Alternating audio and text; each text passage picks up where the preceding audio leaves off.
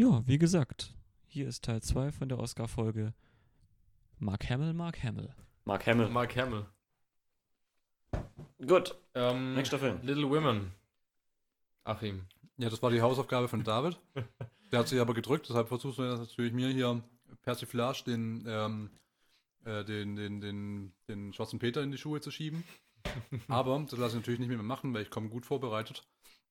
Das in Little Women geht es nämlich darum, dass in den späten 1860ern eine bourgeoise Autorin ähm, namens Joe March ähm, zurückguckt aufs Großwerden von ihr und ihren drei Töchter, äh, drei Schwestern natürlich. Okay, gut, nächster und, ähm, äh, so an die Beziehungen, die sie damals hatten, die ihnen quasi als erwachsene Person weiterhelfen, mit ihrem erwachsenen Dasein klarzukommen. So, habe ich die Synopsis fertig vorgelesen. Ja. Naja, also, ähm, was soll man groß sagen, wenn wir nicht gesehen haben? Ich, ich mag die, Scha ich hätte mir wegen den Schauspielerinnen gerne angeguckt. Ähm, So sexistisch. ich mag äh, Serge, Serge Ronan. Die habe ich in ich Ladybird gesehen. Da war sie gut, ja. Ja, da war sie gut. Ähm, und ich mag total Florence Pugh, seit ich Midsommar gesehen habe. Da war die nämlich großartig. Und ähm, ja, ich hätte mir den angeguckt, aber es hat, man hat ihn irgendwo gefunden und ähm, Pressevorführung war leider zu spät. Ja, Ja. genau. Also, ja, ja, das ist so ein Film, oh, der geht mir so gegen den Strich, muss ich sagen. Das ist so eine Art von Film. So diese Saoirse Ronan, ich fand die bei Lady Bird auch super. Lady Bird generell fand ich grandios. Wir, also ich Ja. fand auch, wir haben jetzt in letzter Zeit wieder so ein so eine echt gute große Welle an so 80er, 90er Jahre Nostalgie. Coming-of-Age-Filmen. Danke, A24. Also nicht nur der, auch mit ähm, äh, Eighth, Gla äh, Eighth Grade und ähm, Mid-90s und so. Das sind Ja, auch- mit also- Nein ist auch toll. Mit ja. 90 ist richtig gut. Und ähm, äh, unabhängig davon finde ich, dass die Saoirse Ronan sich immer so Rollen sucht, wo sie mal so richtig schauspielern kann. Mhm. Die, die ist so für mich hat, äh, für mich, für mich macht die so einen Eindruck, als wollte die so Daniel Day-Lewis werden in weiblich. Mhm. Ne? Die sucht sich immer sehr triefende und sehr, sehr schwere Rollen raus, wo sie mal so richtige Schauspieler da sein ausleben kann. mhm. Weißt du, nichts Leichtes, sondern immer so schwere, bedrückende Sachen, wo alles ist tragisch und oh. Alles schreit, ich will einen Oscar. Ja, genau. Das ist so richtig Oscar-Bait-Zeug. Und Ja, sie ist ja auch nominiert, ne? Ja, die hat Aber ja auch, zumindest mal, dass wir das vielleicht an der Stelle mit abfrühstücken. hat ja auch diesen äh, vor zwei Jahren, wo die dann auch gewonnen hat oder wann das war, wo sie Sie diese ist, Irin da gespielt genau, hat. Als beste Hauptdarstellerin nominiert und äh, als beste Nebendarstellerin ist, glaube ich, Florence Pugh nominiert. Ja, genau. Okay. Ja, gut, dann skip mal weiter, ne? Ja, also müssen wir weitermachen. Müssen wir ich kann bloß sagen, dass es so eine Art von Film ist, die mir mega zum Ra Hals raushängt mittlerweile. Ähm, deshalb Gesnappt. wird der wahrscheinlich auch gewinnen. So. Marriage Story. Gut möglich. Marriage Story, ja. Hat Dennis auch nicht gesehen? Ich rate mal. Äh, Marriage Story. Mit Scarlett Johansson und Adam Driver. Guter Kumpel von mir übrigens. Was? Von mir auch. du kennst doch die Story. Das habe ich sogar beim, beim großen Nusstest erzählt. Auf dem Äh. Weg nach Neuseeland habe ich Adam Driver in Tokio getroffen. Ach so. Wirklich? Ja. Ja, geil. Stimmt, ja, da war was. Wo ich Adam Driver, also wenn er es wahrgenommen hat, dann habe ich ihn wahrscheinlich sehr traumatisiert, weil ich habe ihn gesehen. Das war vor dem Release vom, von Star Wars Force Awakens. Ja. Das heißt, er war noch nicht so bekannt. Ja. Und ich habe den gesehen und gedacht, ist das ein Driver? Und bin dann ums Eck rumgegangen, weil es beim Security-Check war. Also vor dem richtigen Check, aber nach der, Mhm. nach der Kontrolle, ne? Ja. Ähm, und habe dann mein Tablet rausgeholt und habe dann, weil ich die Frau, habe ich, die mit ihm da war, habe ich äh, auch gesehen, das war so eine kleine Blonde. Und dann habe ich Bilder gegoogelt von Adam Driver und seiner Frau. Ja. Und habe das Tablet so vor mich gehalten und geguckt, okay, das ist tatsächlich eine kleine Blonde. Dann habe ich zurückgeguckt und dann waren die weg. Und es gab aber nur einen Weg von da weg. Das heißt, die müssten an mir vorbeigekommen sein und haben dann gesehen, wie ein großer, dicker Typ mit einem Tablet mit Bildern von ihnen drauf im Gang steht Ja. und diese Bilder ganz genau inspiziert. Well. So. ja, und dann, ich habe fünf, sechs Worte mit ihm gewechselt. Also im Endeffekt war der Dialog mit, hey, are you Adam Driver? Ja. Fuck yeah. Und bin ich gegangen. okay. Ja. Gut, ich Aber würd sagen, cool. Marriage Story ist irgendwie so ähm, ein Rosenkrieg meets ähm, wie hieß der, äh, ge äh, was geschenkt ist noch zu teuer? hier, hier, Und obskure, andere Titel aus den 90ern. hier obskure 90er-Referenz einfügen. Also klingt bei mir so ein Beziehungsdrama Ja. mit bisschen. Wahrscheinlich, wahrscheinlich hat irgendeiner von denen AIDS oder sowas. Und die sind beide schwul. und, und beide sind schwul Und schwarz. und, schwa und kriegen ein schwarzes Kind mit AIDS. mit schwarzem AIDS. Die kriegen Daniel Day Lewis. Nein, äh, okay. Wie nah war ich dran? ähm, ja. Der Anfang hat gepasst. Ja. Ja. ja, David, möchtest du? Ja. Ähm, in Marriage Story geht es ähm, um ein Paar. Äh, er, ähm, Adam Driver, Rollennamen, glaube ich, Charlie und. Ach, ist auch egal. Ja. Äh, Adam Driver und Scarlett Johansson. Äh, ein Paar mit einem kleinen Sohn in New York. Adam Driver ist Theaterregisseur und hat darüber auch eine seiner Schauspielerinnen, Scarlett Johansson, kennengelernt. Und ähm, bei den beiden funktioniert es aber schon eine Weile nicht mehr so ganz so gut. Und Scarlett Johansson bekommt ein Angebot für eine Serie, glaube ich, ähm, nach LA zu gehen. Und ähm, da dort natürlich das, das äh, Filmbusiness viel größer ist als in New York, ähm, will sie da hinziehen. Und ähm, ich weiß gar nicht, was denn genau der Auslöser ist, aber sie en- entschli- entschließen sich dazu, sich scheiden zu lassen. Und jeder hat dann jeweils noch einen Anwalt, der da auch eine Rolle spielt. Und zwar ist das bei Scarlett Johansson Laura Dern, die Mhm. ich auch wieder großartig fand. Und es ist bei Adam Driver. Ähm, Zwei verschiedene. Also es gibt Genau, es gibt äh, äh, Paul, äh, Ray Liotta. Ray Liotta ist sozusagen der Hardliner und der andere ist so ein bisschen, ähm, ja, der ist nicht so teuer und der ist aber auch nicht so ein, Nicht so gut. so ein Zitat aus dem Film I wanted to have my own asshole, weil er halt, weil Laura Dern so eine ziemlich harte Anwältin ist und der erste Anwalt, den Adam Driver engagiert, ist halt so ein bisschen so ein Schlappschwanz, kann Mhm. man so sagen und äh, genau. Ja, und es geht eben um, wie Dennis schon gesagt hat, einen Rosenkrieg zwischen den beiden, was vielleicht auch so ein bisschen an Richard äh, Linklater. Nee, nee, ähm, dieses berühmte Paar, das sich immer wieder gestritten und wieder gefunden hat. Liv Tyler, Elizabeth, Elizabeth Taylor und Richard Burton. Ja, ich glaube. Ich dachte, das wäre Ike und Tina. Turner? Ist auch scheißegal. Also, Ja. es ist so ein typisches, ähm, ja, es ist ein Scheidungsdrama. Geht also mehr um die Scheidung als um die. Es, als um die deswegen Heirat. ist der Titel natürlich auch ähm, Irreführend. irreführend. Scheißtitel. Hätte Divorce Story heißen sollen. ähm, genau. So viel zum Setup. Ähm, ich fand den wirklich, wirklich stark. Aber ein weirdes Plakat. Ich Ist fand das gleiche Plakate? Ja, es gibt, komisch. es gibt ja so, es gibt so Charakter-Poster. Das eine ist eben Adam Driver in seiner Silhouette, sieht man New York und bei Scarlett Johansson ist das halt LA. Doppelbelichtung nennt man das. Das ist so ein ganz großes Ding im Grafikdesign gerade aktuell. Ja. Macht jeder Schwanz und jeder macht Scheiße. So wie der halt auch.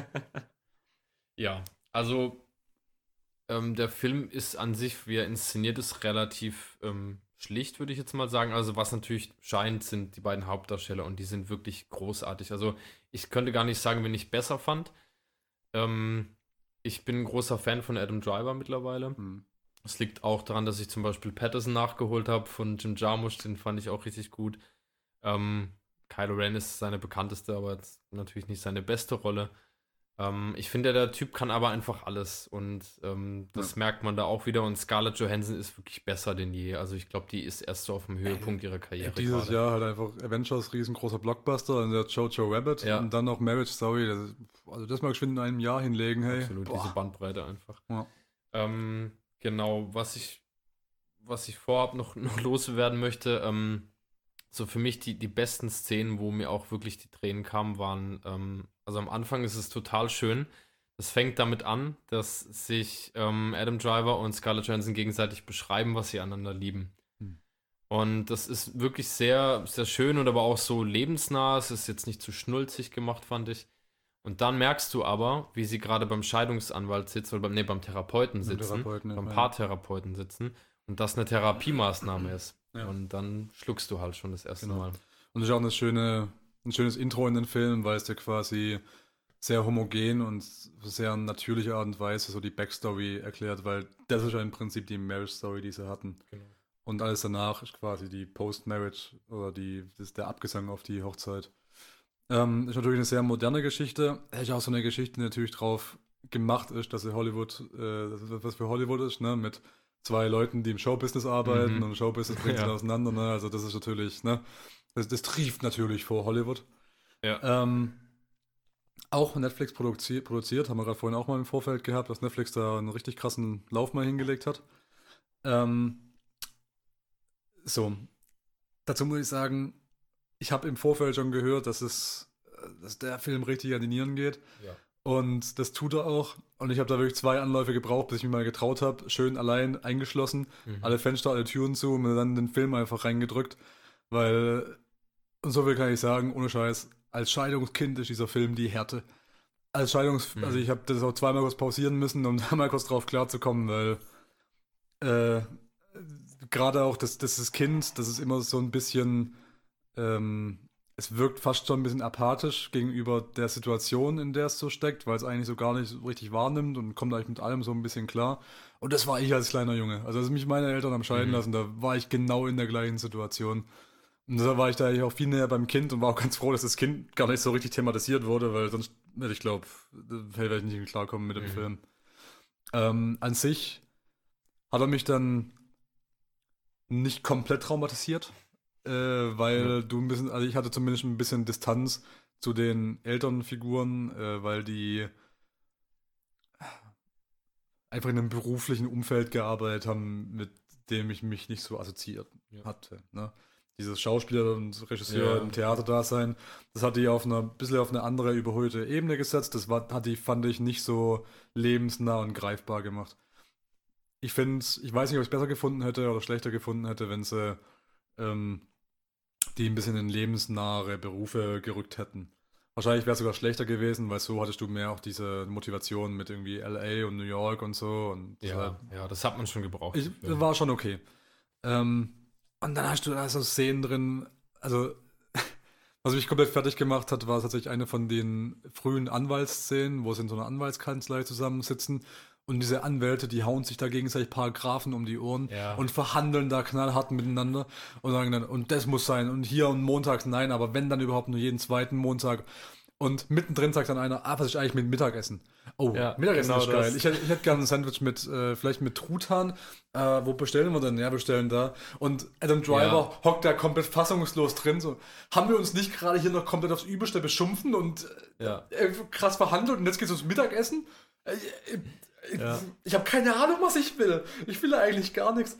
Und dann eben dann doch diesen Moment zu haben, wo Scarlett Johansson dann sagt, okay, gib her. Ja, er will das und das. Ja, Er weiß es noch nicht, aber er will das. Genau, das war toll. Das war zum einen, äh, zeigt dir das, ähm, was das, dass das für die einfach das täglich äh, Ja. Geschäft ist, das sie da haben. Ja. Und dass sie so aus dieser Rolle rausspringen können Ja. und, und ganz normal miteinander reden. Und das zeigt dir dann auf der anderen Seite auch, wie sehr, wie gut sich die beiden kennen, weil Scarlett Johansson für ihn das Essen raussucht. Ja, ja, genau. Und so viele Momente es auch gehabt, als als er ihm auch die Haare schneidet und so weiter.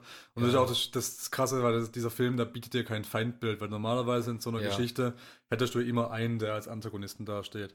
Und die Grenzen, also die beide bewegen sich zu unterschiedlichen Teilen im Film immer so ein bisschen zum Antagonistendasein hin, Mhm. aber kommen da nie an, weil sie trotzdem nachvollziehbar bleiben. Äh, Gerade auch ganz am Anfang, wo man, wo Scarlett Johansson dann mit ihrer Freundin spricht, so ja, sie gibt jetzt die Scheidungspapiere und so weiter und dann auch so ein bisschen naiv wirkt, weil sie halt sagt, ja, hier, lass es die Anwälte regeln, wir müssen da gar nichts, es ist viel besser, wenn die es machen, wir müssen da gar nichts miteinander machen, weil ja Adam Driver sagt, er will keine Anwälte, sie sagt, sie holt sich dann doch einen Anwalt und Adam Driver sagt, wir machen keine Anwälte. Und sie sagt, ja, das ist viel besser, wenn die das machen, dann haben wir damit gar nichts zu tun. Ja. Und er aber genau weiß und auch schon kommen sieht, dass das so nicht funktioniert. Du kannst dich da nicht emotional so davon distanzieren, dass dieser Anwalt irgendwie so ein selbstfahrendes Auto ist, das den ganzen Scheißdreck für dich erledigt. Du musst das Auto so trotzdem beladen und betanken und drin sitzen, ja.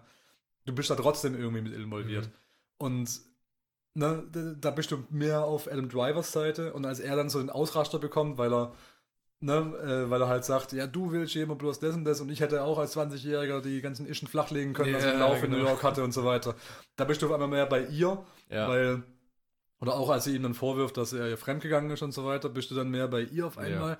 Und so ist ein ständiges Wechselspiel. Absolut. Und dieser Ja. Film, der schiebt dich emotional so von einer Ecke in die anderen und du kannst beide Ecken nachvollziehen, aber willst du dich eigentlich in keiner zu Hause fühlen und du wünschst dir einfach so sehr, dass diese Ehe nicht in die Brüche gegangen wäre und gleichzeitig siehst du einfach die Komplexität, weil äh, ich sage auch immer, so, gerade mittlerweile sind wir ja schon in einem Alter, wo sich nicht nur die Leute heiraten, sondern teilweise auch schon scheiden lassen, ja. Und ich sage dann immer, zeig doch nicht, oh, wenn eine Hochzeit in die Brüche, wenn eine Heirat in die, in die Ehe in die Brüche geht und sich einer scheiden lässt, keine Ehe, die gut war, hat sich jemals scheiden lassen, ja. Aber dieser Film, der beweist das Gegenteil Ja, von einer ja. Ehe, die eigentlich das Potenzial hatte, gut zu sein und trotzdem in die Brüche ging irgendwie. Ja. Ähm, Ah. Also, ich sehe das ganz genauso und das ist auch der Tenor, den man da zu dem Film hört, dass er keine Partei ergreift, dass Ja. er, dass du selber zwischen den Stühlen bist, vielleicht gerade wie das Scheidungskind, das auch weder Mama oder Papa bevorzugen will, sondern eigentlich will, dass die zusammenbleiben. Und ähm, obwohl ich persönlich mit dem Thema, äh, ich habe keinen Bezug dazu, aber trotzdem hat er mich fertig gemacht. Ja. Also ich fand den zwischendurch wirklich schlimm. Ich habe mir nämlich heute Morgen nochmal diese ganz schlimme Streitszene angeguckt. Da sind sie, ähm, da ist er schon nach LA gezogen, hat da sein Apartment und ähm, die blasen ja einen Haufen Geld raus für die Anwaltskosten. Ja. Und sie kommt zu ihm, weil sie eigentlich nur was mit ihm besprechen will.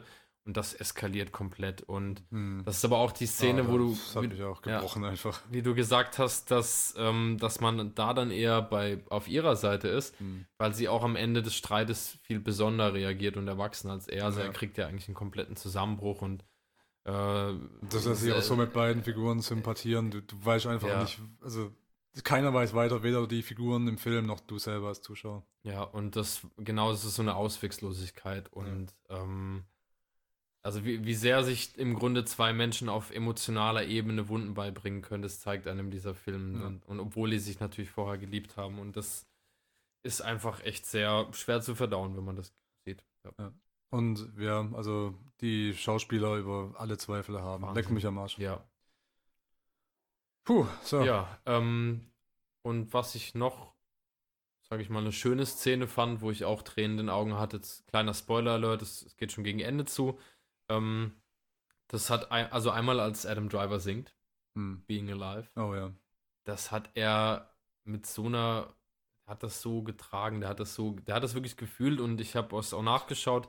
Ähm, diese Szene wurde in diesem einen Take gedreht. Hm. Er hat keinen Und zweiten Anlauf. Er hat es auch so dargestellt, äh, wie es ein Theaterschauspieler darstellen würde. Genau, ja. ja. Und zum anderen, das Ende ist natürlich auch, ähm, das Ende an sich bleibt ja dann offen, aber diese letzte wichtige Szene, wo, ähm, wie ist es genau, er, er liest dann zum ersten Mal das, was sie über ihn geschrieben hat. Ja, das? genau, weil es der Junge irgendwie in die Hände bekommen hat und Genau. er liest dann das vor, was sie über ihn geschrieben hat, aber bei der Paartherapie vorher nicht. Genau, weil er sich nicht getraut hat, das da. Oder wollte Nee, weil sie, sie, halt, sie fand es nicht gut, was er geschrieben Ach hat. so, so war das. Die Ja. fand sich gut. Genau.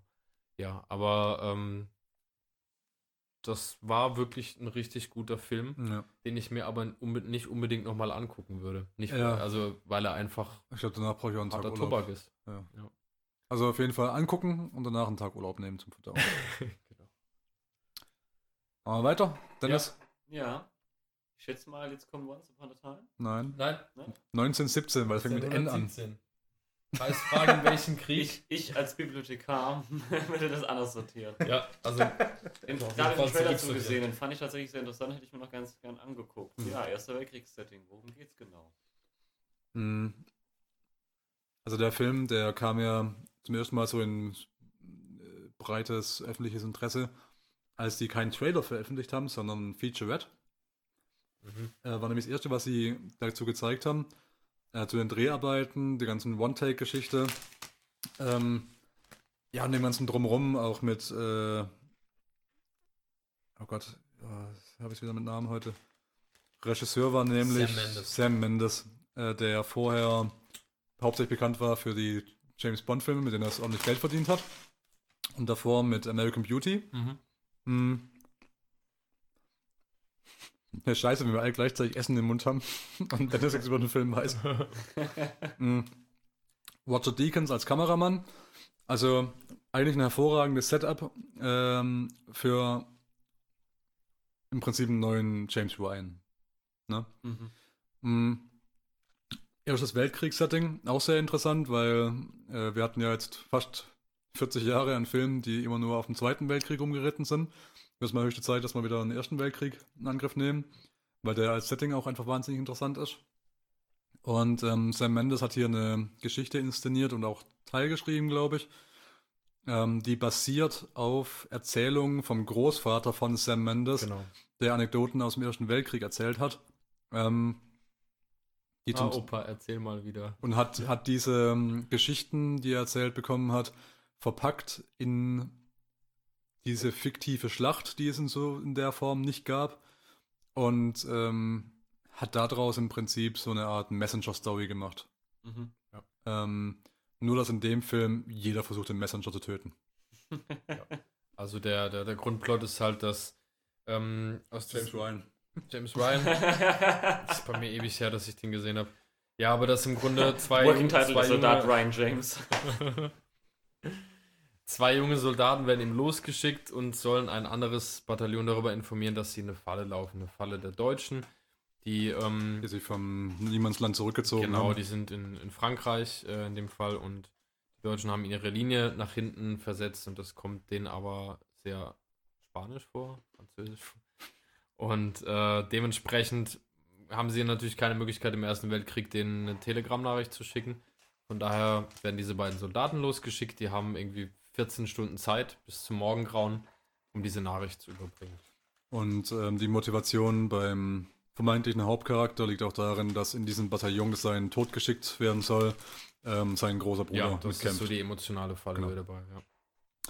Und im Prinzip ist es wirklich auch diese One-Take-Geschichte. Ich meine, ähm, ich nenne es mal One-Take-Film, auch wenn es natürlich kein One-Take ist, weil das ist natürlich auch immer so eine Diskussion, die ich immer ein bisschen Banane finde. So, nämlich die erste Frage ist immer, ja, ist wirklich in einem Take Ja, gedreht ja. oder nicht? Aber es ist ja, also, ich meine, ich habe auch schon mal einen oder anderen Film gemacht, ne? Es ist einfach wirtschaftlich nicht haltbar, so einen Film wirklich in einem Take zu machen, weil es einfach deutlich mehr kostet und komplett unsinnig ist in manchen Sachen. Ja. Ich meine, nicht umsonst wurde der Film, wurde der Schnitt irgendwann mal erfunden, um halt solche Sachen auszugleichen. Ähm, es ist ein beeindruckendes technologisches Feed, wenn man sowas hinbekommt, aber es ist halt auch irgendwo immer ein Gimmick. Gleichzeitig muss ich sagen, der Film hat es geschafft, weil so, so dieses unterschwellige psychologische Ding, was da immer aufkommt, ist nämlich das Suchen nach den Schnitten. Mhm. Absolut. Ja. Ne?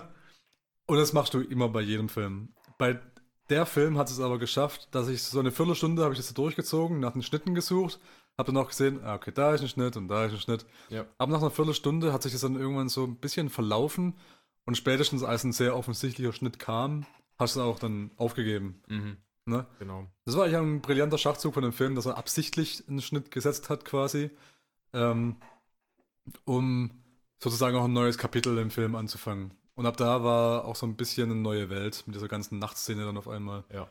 Ähm, Ähm, da wollen wir jetzt auch eher nicht spoilern, ne? nee. Dennis, du wolltest den, den noch anschauen. Ich, Eventuell. Ja, ich hätte, das ist, glaube ich, einer, den, der macht sich auch im Kino ganz gut, oder? absolut. Ja, macht sich gut den im muss Kino, man im. Kino schauen. Also sollte man im Kino Ich schauen. weiß nicht, ob der noch läuft. Der läuft. Der ist letzte Woche angelaufen. Ach so. Ja.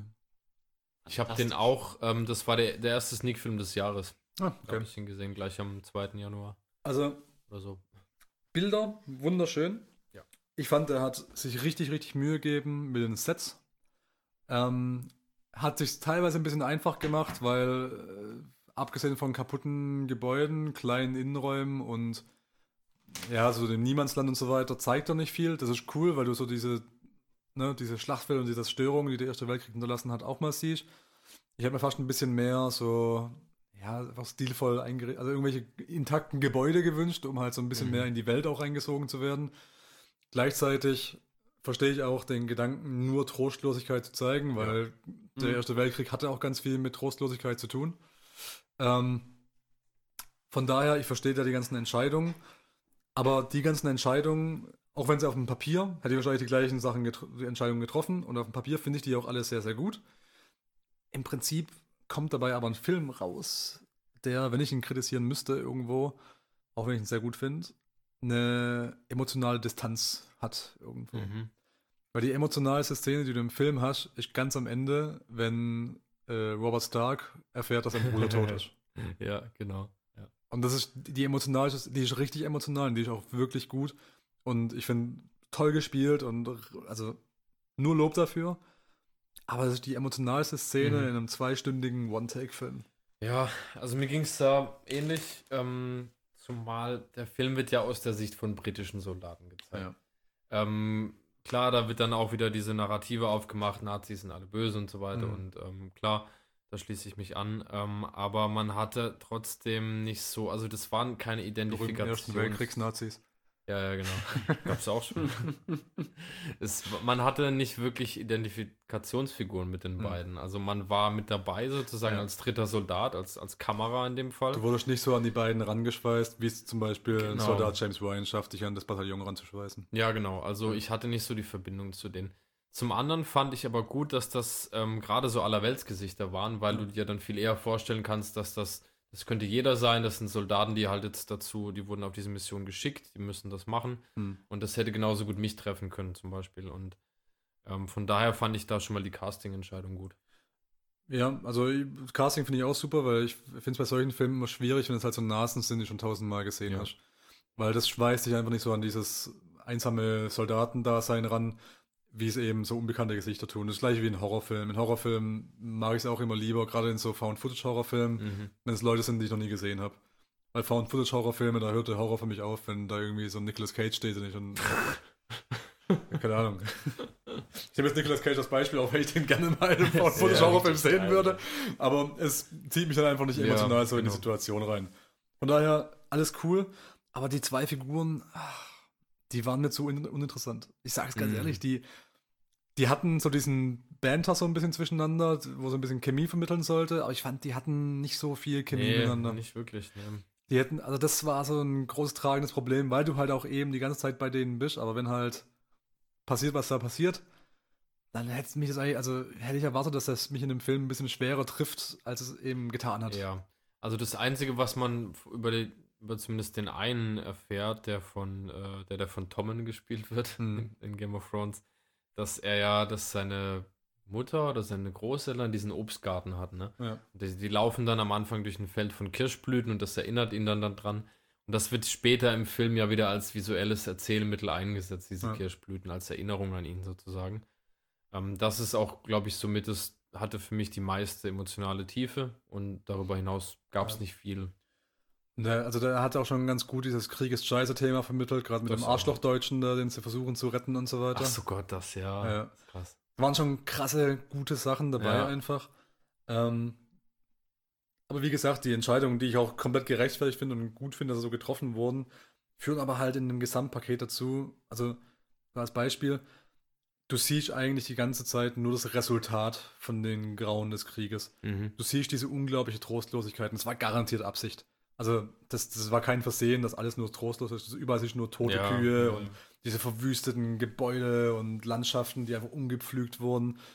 Aber dadurch, dass ich nur die Resultate sehe, wirkt es eher wie so ein Endzeitfilm, der einfach so eine komplette Trostlosigkeit und Gräuel ausstrahlt, anstatt eben die Gräueltaten selber zu zeigen Mhm. und auch so eine gewisse Gefahr zu vermitteln. Weil die Gefahr bekomme ich eigentlich, also ich bekomme keinen, ich bekomme kaum jemanden gezeigt, der irgendwie erschossen wird oder irgendwie richtig weggebombt wird, was halt so in einem Kriegsfilm ich meine, ich bin gern mal so ein Gorehound, also ich mag schon, wenn es ein bisschen zu rabiat zur Sache Ja. geht. Aber es hilft halt auch immer besser dabei, dich in diese Situation reinzuversetzen. Also ich erinnere zum Beispiel an Hacksaw Ridge, der auch nominiert war vor ein paar Jahren, von Mhm. Mel Gibson. Der hatte eben auch so diese Trostlosigkeit ganz viel, wo man einfach diese Schlachtfelder gesehen hat. Aber der hatte halt auch eine Szene, wo man mal richtig hardcore gesehen hat, wie da die Leute über den Haufen geschossen wurden von den Japanern. Mhm. Und andersrum, ne? Wo du einfach gesehen hast, diese ganze Ruhe, die vorher aufgebaut wurde, die dann plötzlich eskaliert in so einem Gewaltakt und plötzlich ist dann der Hauptcharakter da, der dann eben versucht, alles zu retten, was noch zu Ja. retten gibt. Und hat dich eben viel mehr in die Situation reingezogen, weil Ja. du eben wusstest, was ihm potenziell blüht. Vielleicht liegt das daran, dass, dass der Erste Weltkrieg halt ja so ein Stellungskrieg war, wo man Ja, nicht klar. viel machen konnte, wo nicht viel Bewegung war, wo du dich halt immer vorgetastet hast. Ja, klar, aber dann Ähm. muss ich sagen, dann war es vielleicht auch einfach die falsche Situation, in der der Film gespielt hat, weil da gab es durchaus auch schon krasse Sachen. Ja, ich mein, bestimmt, klar. da die Deutschen haben im Prinzip so viel Zeug erfunden. Die haben das Senfgas erfunden Ja. für den Krieg, die haben den Panzer erfunden für diesen Krieg und die haben die fucking Gatling Gun quasi erfunden Oh, ja. für den Krieg. Also das, das automatische Maschinengewehr, um es Ja. mal so zu reduzieren. Und die sind damit so krass rabiat zur Sache gegangen, dass die Verbündeten der Deutschen gesagt haben, wow, wow, langsam ist echt mal gut, okay? Willst nicht mal langsam die Bremse ziehen, Ja. Deutschland. Also da gab es einiges Krasses zu sehen, aber wie gesagt, der, der Umstand, dass es halt eher so in der Spätsituation des Krieges, wo eben schon diese Gräben gezogen wurden und so weiter, was auch so das typische Bild ist, was man eben kennt vom Mhm. Ersten Weltkrieg, gerade diese, diese Schluchten und überall diese Gassen an, an, an Schützengräben, die gezogen wurden, eben getrennt von diesem Mhm. Niemandsland. Kennt man es, sind klassische Bilder. Will ich auch mal sehen in so einem Film. Aber der Umstand, dass es diese Gewalteskalation nie so richtig gab, war halt so, Ja. ne? Das hat es irgendwie gebraucht, um das Ganze vorwärts zu bringen, um so eine gewisse Dramatik reinzubringen. Ja. Weil die erste halbe Stunde, dreiviertel Stunde vom Film geht ja eigentlich relativ ereignislos Ja, vorüber. Ne? Und ich finde auch, da hat der, da steht bei diesem Film auch die Grundidee über dem Inhalt. Also die Idee zu sagen, wir machen einen. Film, der aussieht wie ein One-Take Ja. ähm, und ordnen dem aber die Geschichte unter. Ja. Und das hatte natürlich dann auch sicherlich bewusst ähm, diese Videospielästhetik, dass ich aus First Person eben den, den Leuten folge. Und aber dann war der auf inhaltlicher Ebene eben relativ dünn und deswegen wundert es mich auch, dass der für das beste Drehbuch nominiert ist, unter anderem. Ähm, ja, also wie gesagt, äh, ähnlich wie bei Dunkirk stört mich da wirklich so ein bisschen die emotionale Distanz zu den Hauptcharakteren. Ähm, gleichzeitig sage ich aber auch, und das wird wahrscheinlich auch ein Grund sein, warum da die Nominierung fürs beste Drehbuch da ist. Ähm, Filme machen äh, grundsätzlich, wenn du ein Drehbuch hast, dann drehst du einen Film, der geht im ersten Schnitt vier Stunden lang. Und dann ist es der Job vom Cutter und vom Re von der Regie zu sagen, wir trimmen dieses Ding runter auf zwei Stunden plus minus. Aber einen Film zu schreiben, den du nicht schneiden kannst, sondern nur Szenen verbinden kannst, weil effektiv, selbst Ja. wenn du, also du kannst ja keine Sachen rausschneiden, sondern du kannst dann nur versuchen, einen besseren Take zu nehmen, der vielleicht mal schneller, mal, mal kürzer geht, aber trotzdem eine kohärente Story zu schreiben, die dann exakt so auf der Kinoleinwand landet, wie sie geschrieben wurde, weil es einfach nicht anders geht, weil du nicht einfach Jumpcuts reinmachen kannst in deinen One-Take-Film, ist schon eine gewisse Herausforderung. Mhm. Und ich gehe davon aus, dass das Teil der Würdigung ist. Ja, also ich kann absolut den, die Regienominierung nachvollziehen, weil es ist Wahnsinn, so, sowas auf die Beine zu stellen, zu Ja. koordinieren, genau eine Vorstellung davon zu haben, wo wer wie sein muss und die ganze Regiearbeit auch in der Vorbereitung zu leisten, weil die mussten, die Schauspieler mussten das ja alles mehrmals, also hundertfach einüben, bevor sie überhaupt mit Filmen anfangen Ja, konnten. Ne? Ja, genau. Und dann wurde quasi eben getrimmt vor Ort bei den Proben. Ne? Mhm. Dann wurde quasi das Drehbuch da getrimmt, anstatt Ja, hinterher am ja. Cutting Board. Ja. Und das macht natürlich schon beeindruckend. Stimmt, das ist eine Leistung. So, Okay. Nächster. Dennis wird, äh, würde gucken. Mm, ja. Jetzt, da ich das Ende jetzt schon weiß, Ups, sorry. wahrscheinlich nicht. Aber ja. Mal gucken. Nee, also kann man sich auch angucken. Also allein die Bilder und ne, lohnen sich schon. Gut. Spoiler, Je- Deutschland verliert. Again. Nee, the first time. Ähm, Ja, und dann würden wir zu unserem nächsten Film kommen, den jetzt nur Dennis und ich gesehen haben. Once Upon a Time in Hollywood. Soll ich jetzt mal raten, um was es in dem Film geht? ja, Gerade kannst, mal du, von, von wem der Film ist. kannst du machen, ja. Also, ähm, Tarantino, der hat ähm, immer so ein paar Phasen an Filmen. Der hat so eine Grindhouse-Phase gehabt, dann hat er diese weirde äh, Crime-Drama-Phase gehabt und jetzt ist er gerade in der äh, alternative History-Phase. Deshalb ähm, gehe ich mal davon aus, es geht im Endeffekt um, also was ich weiß aus den Trailern, es gibt einen Schauspieler und seinen Stuntman, ich weiß aber gerade nicht, wer wer ist. Ich glaube, Brad Pitt ist der Stuntman, kann das Ja. sein? Ja. Mhm. Die irgendwie ganz groß ins, äh, ins Geschäft einsteigen wollen, der Stuntman oder sowas. Und da es eine Tarantino-Story ist und das Sharon Tate mitspielt, also eine Rolle spielt, gehe ich davon aus, an Manson spielt ja auch noch eine Rolle. Ja. Das heißt, was sind die bekanntesten Sachen von Manson? Die Manson-Morde. Deshalb gehe ich davon aus, es passiert irgendwas, dass äh, die Manson-Morde geschehen sollen, auf Auftrag von Manson hin, aber die in irgendeiner Form halt nicht die, die eigentlich hätte umgebracht werden sollen, nämlich Sharon Tate umbringen, sondern halt mit den Hauptcharakteren vom Film in Verbindung bringen, weil sonst macht der Film keinen Sinn. Ja. Und dann gibt es eben nämlich die Alternate History im dritten Akt spätestens, äh, wo sich die Leute gegenseitig über den Haufen schießen. Und weil äh, weil Tarantino Filmfan ist und er wahrscheinlich scha äh, schade findet, dass Sharon Tate kurz vor dem Karrieredurchbruch umgebracht wurde, rächt er sich quasi in dem Film wahrscheinlich an Manson, indem er die Manson-Mörder umbringen lässt von seinem Hauptcharakter. Ja, du hast den Film also doch gesehen. nee, hab ich nicht. ja, ja, also genau so läuft's ab. Ja, Geil. genau so. Ja. Ja. Spoiler. Ich, ich bin schon. ich bin schon aus dem Film raus und habe gedacht, das war der Tarantinoste Film, den ich je gesehen habe. ja, ja, das trifft's gut. Also, das war wirklich. Ähm, es war lang. Mhm. Es passiert die ersten sechs Stunden auch nichts. Und am Schluss kommt ein Flammenwerfer. Und Füße. Nackte Und Füße. Füße. Hm. Ja. Ja. wobei das war mich. Doch, Ach, doch. nicht so als, viel, als aber Sharon einmal. Tate im Kino ist und ihre Füße so, auf den ja. Sitz vor sich stellt, das Ah ja. war ganz klar. Natürlich gibt's natürlich, äh, es gibt natürlich mal wieder einen Film im Film. Natürlich. Natürlich bei Tarantino. Ja, ich weiß nicht, ganz ehrlich, ähm, ich mag Tarantino. Der Film war irgendwie lange, es passierte allerdings, er war trotzdem irgendwie unterhaltsam. Ich weiß nicht, wie er es gemacht hat. Ähm, es wäre wie, er ist, er ist, wie, ein- wie ein guter, wie, wie ein guter, schlechter Magier. So irgendwie passiert eigentlich nichts, aber du bist trotzdem ein bisschen gebannt. Ich habe eine Frage zu einem Film. Ich habe im Trailer gesehen, dass sie einen Typen haben, der Bruce Lee spielt. Ja, Was zum Fick sucht Bruce Lee in diesem Film? das war ja eine, eine, ja, echt- Traumsequenz, war eine, war eine, war eine ein Tagtraum. Ja. Wirklich? Ja, also ich habe gedacht, dann wär- ich dann Dachtest du, wärst ein- es wäre ein Flashback? Nein, du- Nein, ich Das dachte, das, vielleicht habe ich da nicht aufgepasst, aber ich dachte, das würde wirklich passieren gerade. Nee, ähm, das war die Szene, wo Brad Pitt auf dem Dach steht und die, Ja. die Antenne richten soll. Ja, Und dann denkt er, gu- guckt es so irgendwie durch die Gegend und dann kommt diese, kommt diese Szene, diese okay. Sequenz. Oder es war ein Flashback, dann habe ich und das recht. so ähm, interpretiert. dann ist, geht die zu Ende und Mhm. dann siehst du, wie er wieder auf dem Dach steht und weiter an der Antenne. Und du denkst, ach, hm, na dann schraube ich jetzt mal an der Antenne. Also vielleicht habe ich einfach, ähm, weil ich mir, weil ich wusste, es ist ein Tarantino-Film, dachte ich mir, es gibt komische Schnitte oder komische Wechsel zwischen Sequenzen und ich habe es einfach übersehen sozusagen und dachte mir, das ist passiert wirklich, was da gerade auf der Leinwand. Ja, also ich, nach meinem Dafürhalten war es entweder ein Tagtraum oder ein Flashback. Okay. So. Und ich glaube, es war ein, ein Tagtraum, weil er sich gern an ähm, ähm, hier dem wie heißt er? Stuntman Mike. Ähm, Ähm, Kurt Russell. ach, An, an dessen ja. Charakter irgendwie rächen will. Weil der ihn ja nicht leiden kann und so. Irgendwie sowas. ach so, okay. Das ist so ein, haha, du magst mich nicht, na dann äh, verprügel ich deinen Liebling, nämlich Ja, Bruce Lee. ja. Okay.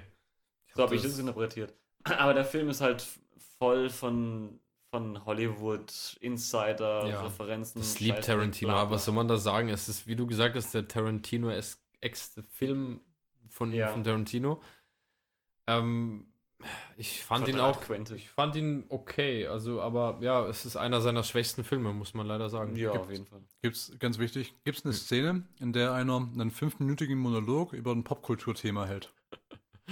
So wie bei Reservoir Dogs am Anfang. Oder Kill Bill. Ähm, oder Pulp In Fiction. jedem eigentlich. Oder. gute Frage. Oder, alles. Oder. Mit Sicherheit, aber bei mir, also es ist jetzt auch schon eine Weile her, dass ich den gesehen habe und vieles davon verschwimmt auch so ein bisschen, weil es halt Ziemlich- auch oft einfach belanglos ist, was die Figuren so von Ich sich glaube geben. schon, da gibt es, also nicht unbedingt einen fünfminütigen Monolog an sich, aber es geht halt viel um die Serien damals. So diese Western-Serie, Ja, ja. ähm, wie das Ganze gedreht wurde und ähm, diese, diese. ähm, Gibt es eine Anmerkung zu Carradine?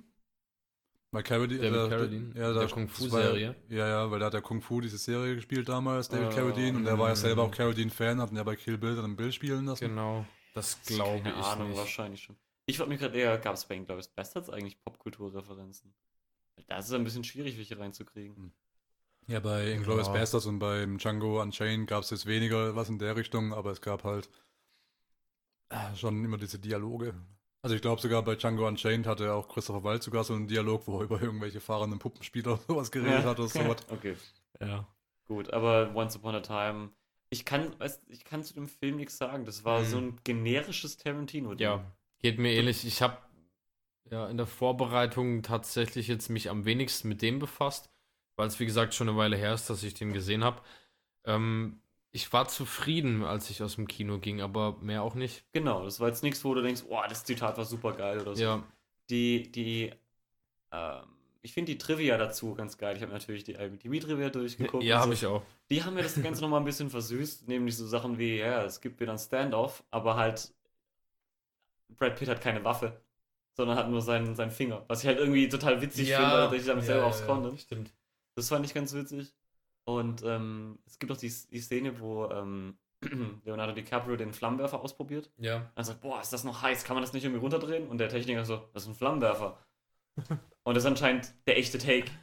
Ach, echt? Ja, das war der, der, echte, Okay. der echte DiCaprio und der echte Techniker. Ach, krass. Okay, ja, sowas Genau. ist cool. Aber wisst ihr, Ähm, genau, Achims Reaktion gerade. Das ist der ganze Film. So, Ja. ah, Ja, im okay. Grunde schon.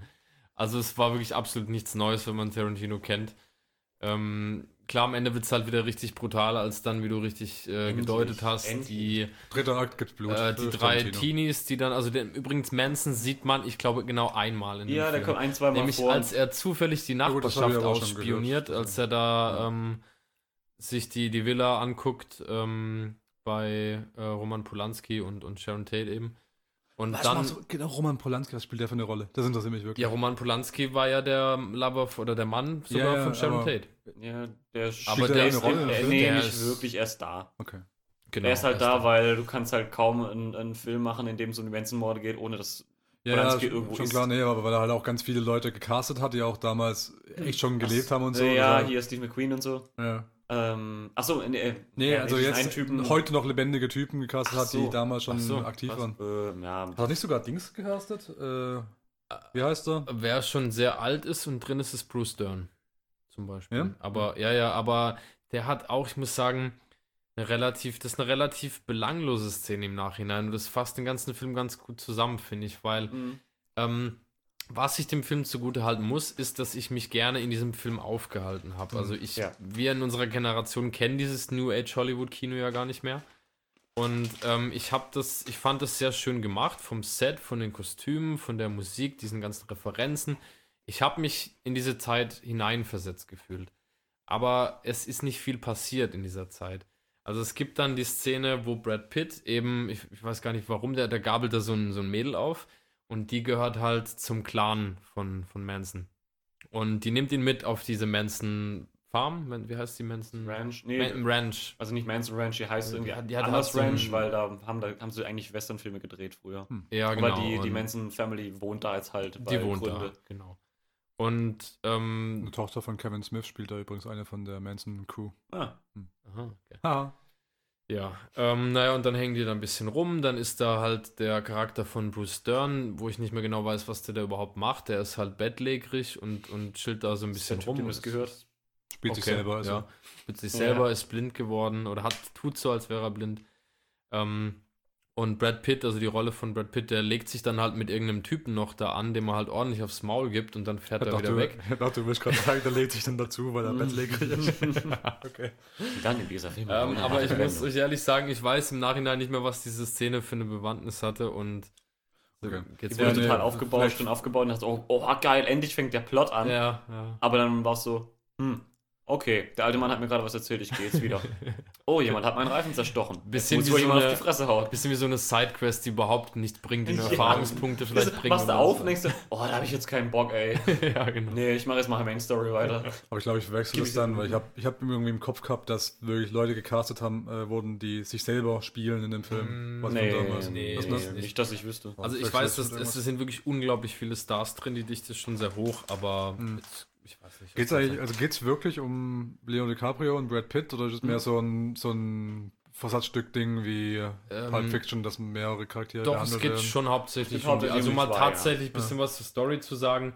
Ähm, Leonardo DiCaprio ist eben dieser abgehalfterte Western-Serienstar, der ähm, irgendwie versucht, noch an große Rollen zu kommen. Und äh, Cliff Booth genauso, oder? War das, ich, ich, war er, das ist, kein, er ist kein Western-Serien, er fängt dann an, in einer Western-Serie mitzuspielen. Ach, sorry, er ist- fängt an, damit zu Also er ist generell halt ein Serienschauspieler oder ein Schauspieler halt. Genau. Und ähm, kriegt dann jetzt eine Western-Serie und hat dann da einen furchtbaren, aufgeklebten Bart und so. Und Ja, jetzt fallen mir die Namen auch wieder ein, weil die so Cliff absolut Booth, klischeehaft sind. Cliff Booth Cliff und Booth ist Tim aber auch ein Tim sehr guter Name, muss ich heißt er sagen. nicht Timothy Dalton oder sowas? Also auch Was? so ein, Ja? heißt doch Dalton, oder? Der, die Rolle von DiCaprio. ja, aber nicht Timothy. Timothy Dalton ist Ah, ein Schauspieler. Das ist ein Schauspieler. Wie heißt der? Ähm, ja, ja, ja, in einer besser recherchierten Sendung. ja, genau. Ja, und Cliff Booth, das ist halt auch wirklich ein Ja. geiler Name. Ja, und ähm, Jack Dalton. witzig ist auch, dass man keine einzige Szene sieht, wo ähm, Cliff Booth ihn Hm. dubelt. Jack Dawson, oder? Jack Dog. Ja, sowas vielleicht. Egal. Ja. Ja, es gibt keine Szene, wo, Es wo die wirklich Szene, spielen. wo, die, wo ne? die zusammen spielen. Man, Ja, wobei, wobei das ja auch ein bisschen da, sinnbildlich dafür ist, dass, ähm, dass ähm, Cliff Booth jetzt eher so der Handyman und Buddy für, für DiCaprio ja, ist. genau. Und dass halt eben nicht viel an Arbeit da, da ist. Ja, genau. Also es wird auf jeden Fall etabliert, dass das wirklich Buddies sind, die sich schon Ewigkeiten kennen. Und ähm, ja. Was gibt sonst zu sagen? Also, Ähm, äh, nach allem, was sie da jetzt gerade erzählt, Ja. Tarantino kriegt dieses Jahr einen Oscar für Best Directing. Sage ich jetzt. Das ist ein. Weil er schon lange überfällig war. Nein, weil es ist ein Tar- Tarantino-esker Tarantino-Film. Ja. Er um eckt, Hollywood. er eckt scheinbar nirgendwo an, weil er so standardmäßig ist, dass es schon wieder nicht mehr edgy ist. er hat noch nie einen Oscar bekommen. Und er ist gar nicht mal so gut. Und es geht um Hollywood, genau. Ja. ja. Da kriegt dieses Jahr dann seinen Oscar für Und? die beste Regie. Wenn irgendwas passiert im Film, was man nicht versteht, ist es gleich automatisch Kunst. Auch wenn es keinen Sinn Also macht. vielleicht, um, um ein gutes Haar noch dran zu lassen. Ähm, ich bin immer noch ein Fan von solchen Meta-Filme-Sachen, das liebt Tarantino ja auch. Und was aber wirklich von Leonardo DiCaprio gut gespielt war, fand ich, diese Szene, wo er anfängt, in dieser Western-Serie mitzuspielen Mhm. und dann aber merkt, dass er nicht mehr, er kann nicht mehr, einfach nicht mehr Er so ist nicht gut mehr in der spielen. Rolle, Er ist nicht mehr in seiner Rolle und er fällt aus dieser Rolle und ähm, dann siehst du halt irgendwie Schnitt, die Tonangel hängt drüber und er, er regt sich einfach nur auf, dass er das Mhm. gerade nicht gut gespielt hat. Und das zu spielen, finde ich schon eine gute Latte. Ja, das war, glaube ich, das war auch, glaube ich, auch eine Idee von, von, ähm, von äh, DiCaprio. DiCaprio. DiCaprio nennt das das echte Leben. das war, glaube ich, eine Idee von Ja. denen, weil ihm es irgendwie schwer fiel, diesen Akzent oder den Text irgendwie im Kopf zu behalten oder sowas. Mhm. Keine Ahnung, also es war nicht mal eine richtige Regieidee oder so. Es war ein nettes Gimmick. Auch wieder die Mhm. Kamera zurückgerollt ist und Ja, so. Das war dann, das war wieder ein cooles Ding. Das hatte schon große Komik irgendwie drin, aber ja. Also ich glaube, darauf Boah. versteht sich Tarantino gut, aber er hat halt, er hat einen vorsichtigen Film gemacht. ja, vorsichtig ist ganz gut formuliert, ja. Vorsichtig und unnütz. das war, also das war der unnötigste Tarantino nach Jackie Brown. Ja, Gott, Jackie Brown. Weiß ich gar nichts mehr von. Richtig. so, nicht gebockt. Hat auch, hat auch keinen äh, keinen Oscar bekommen, weil schwarze weibliche Hauptrolle. ah ja. Gut, ja. Ähm, Also, So. wenn, wenn jemand Tarantino nicht mag, dieser Film wird es definitiv nicht ändern. ich wollte gerade sagen. Ich glaube aber übrigens nicht, dass Tarantino dafür einen Oscar kriegt, sondern ich glaube, der wird eher für seinen letzten, seinen zehnten Film dann endlich einen bekommen. Ah, das kann ja auch sein. das kann natürlich sein. Oder Aber- dass er gleich fürs Lebenswerk geehrt wird. Ja, Ja. Ich glaube nicht. Das ist Also wenn er nicht dafür kriegt, wäre es wie mit Revenant, weil so, ja, war- hat geile Filme gemacht, aber da, dafür nicht. Dafür Mhm. nicht. Nee. Nö, dafür nicht. Ja, das ist auch ein, ja, hm, gute Frage. Aber ob die Leute schon so weit vordenken? Ja, ja, können wir nachher mal gucken. Also ich, ich sag, das wäre der Kandidat. So Mhm. standardmäßige Kost. Ne, eckt nirgendwo so richtig an, macht das gleiche wie immer und hat noch nie einen bekommen. Aber meinst du Regie oder bester Regie. Film? Nee, Regie, nicht besser Film, okay, Regie. Ja. Speziell für Regie. Okay. Gut. Dann, Dann kommen wir zu unserem letzten Film von Mit Best. Picture, nämlich Parasite. Kurz vorab, wie wollen wir das machen? Weil mir wurde gesagt, geh so unwissend wie möglich rein und ich finde, es stimmt. Es hat sich wirklich gelohnt, wenig über den Film zu wissen. es, ich kann, also, ich weiß nicht, ich glaube, mir wird immer auch schwer fallen, weil ich jetzt irgendwie den Plot so richtig versuche wiederzugeben. Wir können mal anreißen, worum es oberflächlich Mhm. So quasi den ersten Akt, Ja. weil danach passiert das, was bei guten Filmen immer passiert in der Form. Es werden einfach drei verschiedene Filme draus. Fandest du? Ja. ja. Okay. Mhm. So. Also der erste Akt beginnt eigentlich damit, dass wir diese Familie haben, die in einem Kellergeschoss irgendwo in. Wo spielt Das sie ist ein koreanischer Film. Ein koreanischer Das Film, genau. Ähm, spielt, ist in der Hauptstadt? Ich weiß gar nicht, wo es spielt. Also wir Äh, das sagen wird, glaube ich, nicht wirklich. Also, Wird nicht thematisiert, Ja. aber wir sagen auf jeden Fall in einer koreanischen Großstadt. Ähm, wohnen die in einem Kellergeschoss, Familie mit, eine vierköpfige Familie mit den Eltern, einer Tochter und einem Sohn. Und über Umwege kommt der Sohn äh, an einen Job als Nachhilfelehrer in einem Haus von sehr wohlhabenden Personen. ja. Und ähm, über Schauspielkunst und eben parasitäres Verhalten, wo wir eben den Titel des Filmes wiedergespiegelt finden, Mhm. ähm, schafft er es quasi, die restlichen Familienmitglieder in unterschiedlichen Positionen in dieses Haus der wohlhabenden Familie reinzuschleusen. Äh, die Tochter macht quasi Nachhilfelehrerin in Kunst. Die Mutter äh, bewirbt sich als Haushaltshilfe und der Vater wird Fahrer. Ja. Tun aber so, als würden die sich gegenseitig nicht kennen. Ganz genau, das ist der Punkt. Ja. Und ähm, spielen dann quasi Rollen noch innerhalb dem Film, um sich da quasi in die Familie ranzuzecken, um Geld zu verdienen. Und es funktioniert sehr gut und danach passieren jede Menge andere Dinge. Ja. ja, über die Die ich soll man auch nicht erzählen will. Genau, genau. Ähm, ja. Hm. Hm. Ist ein bisschen ungünstig, nichts über einen Film zu erzählen, wenn man einen Podcast macht, in dem man über Filme erzählt, aber Das ist vielleicht genau, nur weil meine ich, persönliche Auffassung. ich hätte Ich wollte jetzt im, Grunde nicht mal erzählt, dass sie sich da reinzecken, weil genau das ist, wenn man es nicht weiß, kommt das halt wirklich geil. Weil du merkst, wie die die nach und nach unterwandern. Wie also wirklich der, der Junge mit, mit ernsthaften Absichten, um Geld zu verdienen, da als Nachhilfelehrer anfängt. Und ich weiß gar nicht, was es dann genau in die Gänge bringt, aber die haben, diese Familie hat diese, die sind sehr listig. Also die, Mhm. die sind, das sind Überlebenskünstler, das müssen sie ja auch Parasiten. sein. Parasiten. Und deswegen ähm, ist es natürlich auch schon in ihren Figuren angelegt, dass sie Ja. äh, alles dafür tun, damit sie da ähm, am Ende oben rauskommen. Genau. Also ich verstehe vollkommen deinen Instinkt, aber gleichzeitig müssen wir auch vor den Kopf behalten. Tatsächlich wollen wir drüber reden und es Ja, hört sich eh keiner genau an, von daher ist egal. ähm, was ich wunder wunderschön finde an dem Film, der hat so gute Motive einfach. Ähm, allein dieser, dieses Parasite-Ding, deshalb, deshalb muss man es auf jeden Fall erwähnen, weil dieser Parasite Ja. Oberflächlich in der ersten, im ersten Akt vom Film wirkt es eben, als wären, also diese Familie ist natürlich die sehr direkten Parasiten. Ne? Weil die sich quasi von dieser Familie ernähren. Dann gibt es aber gleichzeitig noch einen Parasiten, der damit gar nichts zu tun hat, der Mhm. noch ein direkterer Parasit ist, mit dem du vorher nicht gerechnet hast. Ja. Und gleichzeitig sind aber auch die Familienmitglieder der wohlhabenden Familie auch Parasiten, die eigentlich nur von dem gut bezahlten Job vom Vater, vom Patriarchen der Familie, der Mhm. auch dargestellt wird als ein sehr wohlhabender Patriarch, der auch genauso inszeniert wird, immer wenn er vorkommt, ähm, und sich quasi parasitär nur an sein Gehalt ranheften. Ne? Das heißt, im Endeffekt sind es alles Parasiten, aber halt auf unterschiedlichen Ebenen. Ja. Ja. Ähm, das Einzige, was dem Motiv nicht, getreu, äh, nicht gerecht wird, ist auch ein, mein einziger Kritikpunkt an dem Film ist, der Vater, der hätte in meinen Augen irgendwie so Banker sein müssen. Was ist der nochmal? Ich weiß gar nicht. Der mehr. ist äh, CEO von einer Computerspielefirma. Ja. Und die so. Headsets für Virtual Reality entwickeln oder sowas in der Richtung. Ja. Irgendwie, also sowas Videospielmäßiges. Das ist auch cool und so. Aber ähm, diese, wenn du gerade dieses Motiv des Parasiten einfach im Kopf hast, Ah, ja. dann wäre es viel, Mhm. also wäre es viel direkter nochmal ein Motiv gewesen, wenn der auch irgendwie ein Banker gewesen wäre oder so ein, ne, irgendwie ein reicher Wenn er Aktiengesellschafter, sein Geld mit Geld weil- machen würde. weil er sein Geld quasi auch als Parasit verdient. Ne? Ja. Ja.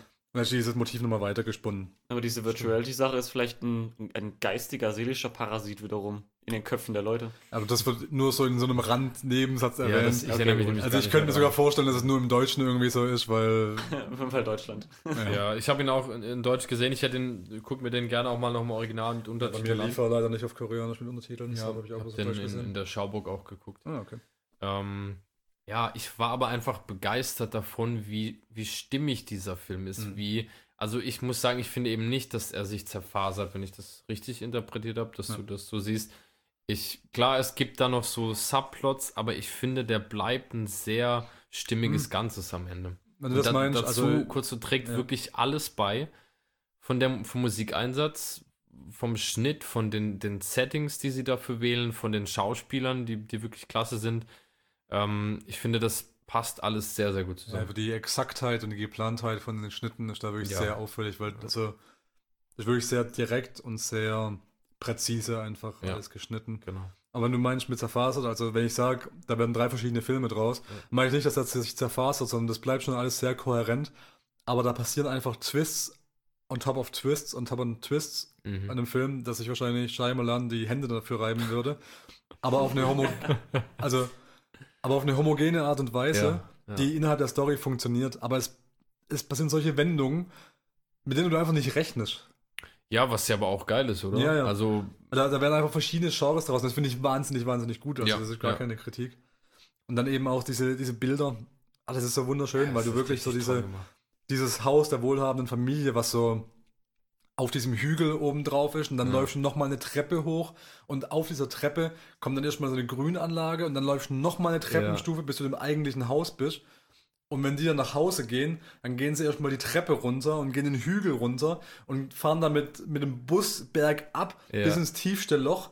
Und im tiefsten Loch gehen sie nochmal eine wahnsinnig tiefe Treppe runter. Und wenn sie dann unten in dem Ghetto angekommen sind, gehen sie nochmal eine Treppe runter in den Keller, wo sie dann endlich mal wohnen. Ja.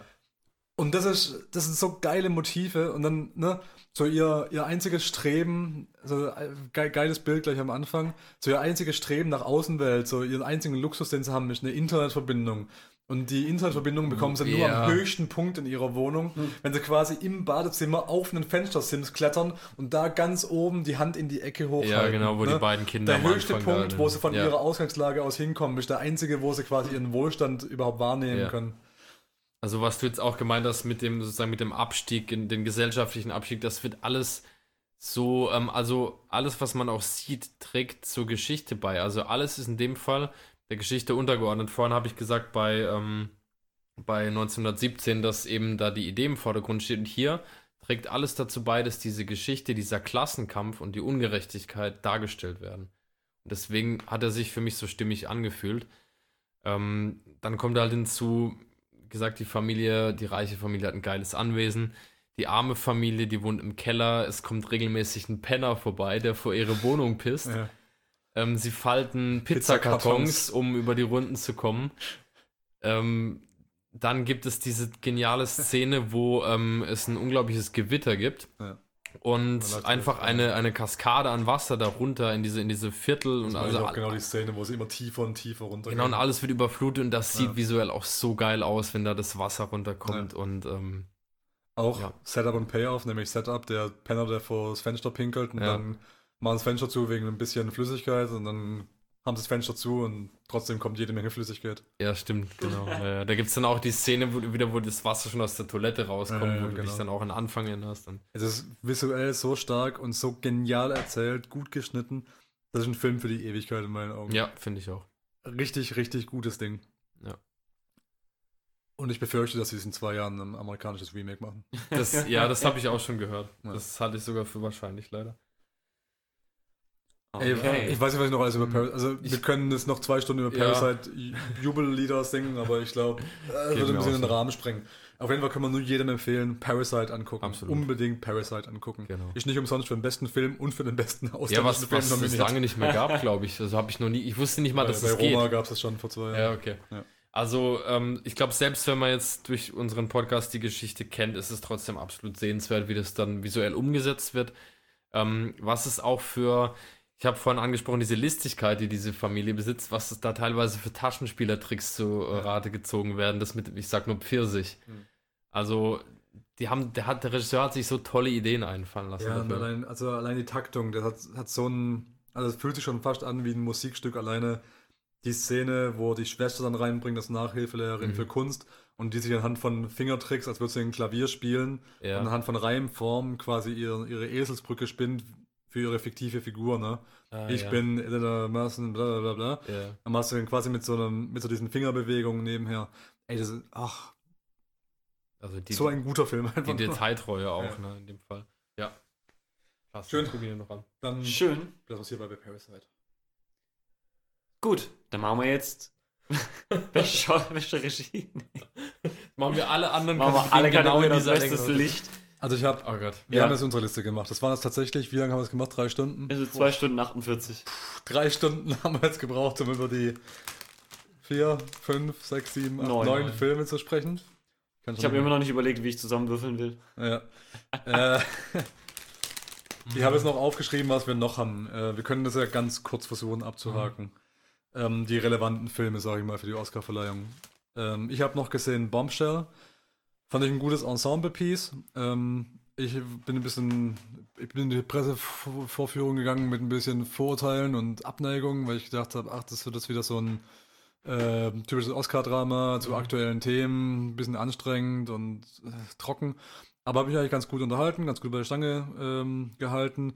Die drei Hauptdarstellerinnen machen das alle super, äh, tragen da gut durch die Geschichte. Und aktuelles Thema, kann man sich gut mal angucken.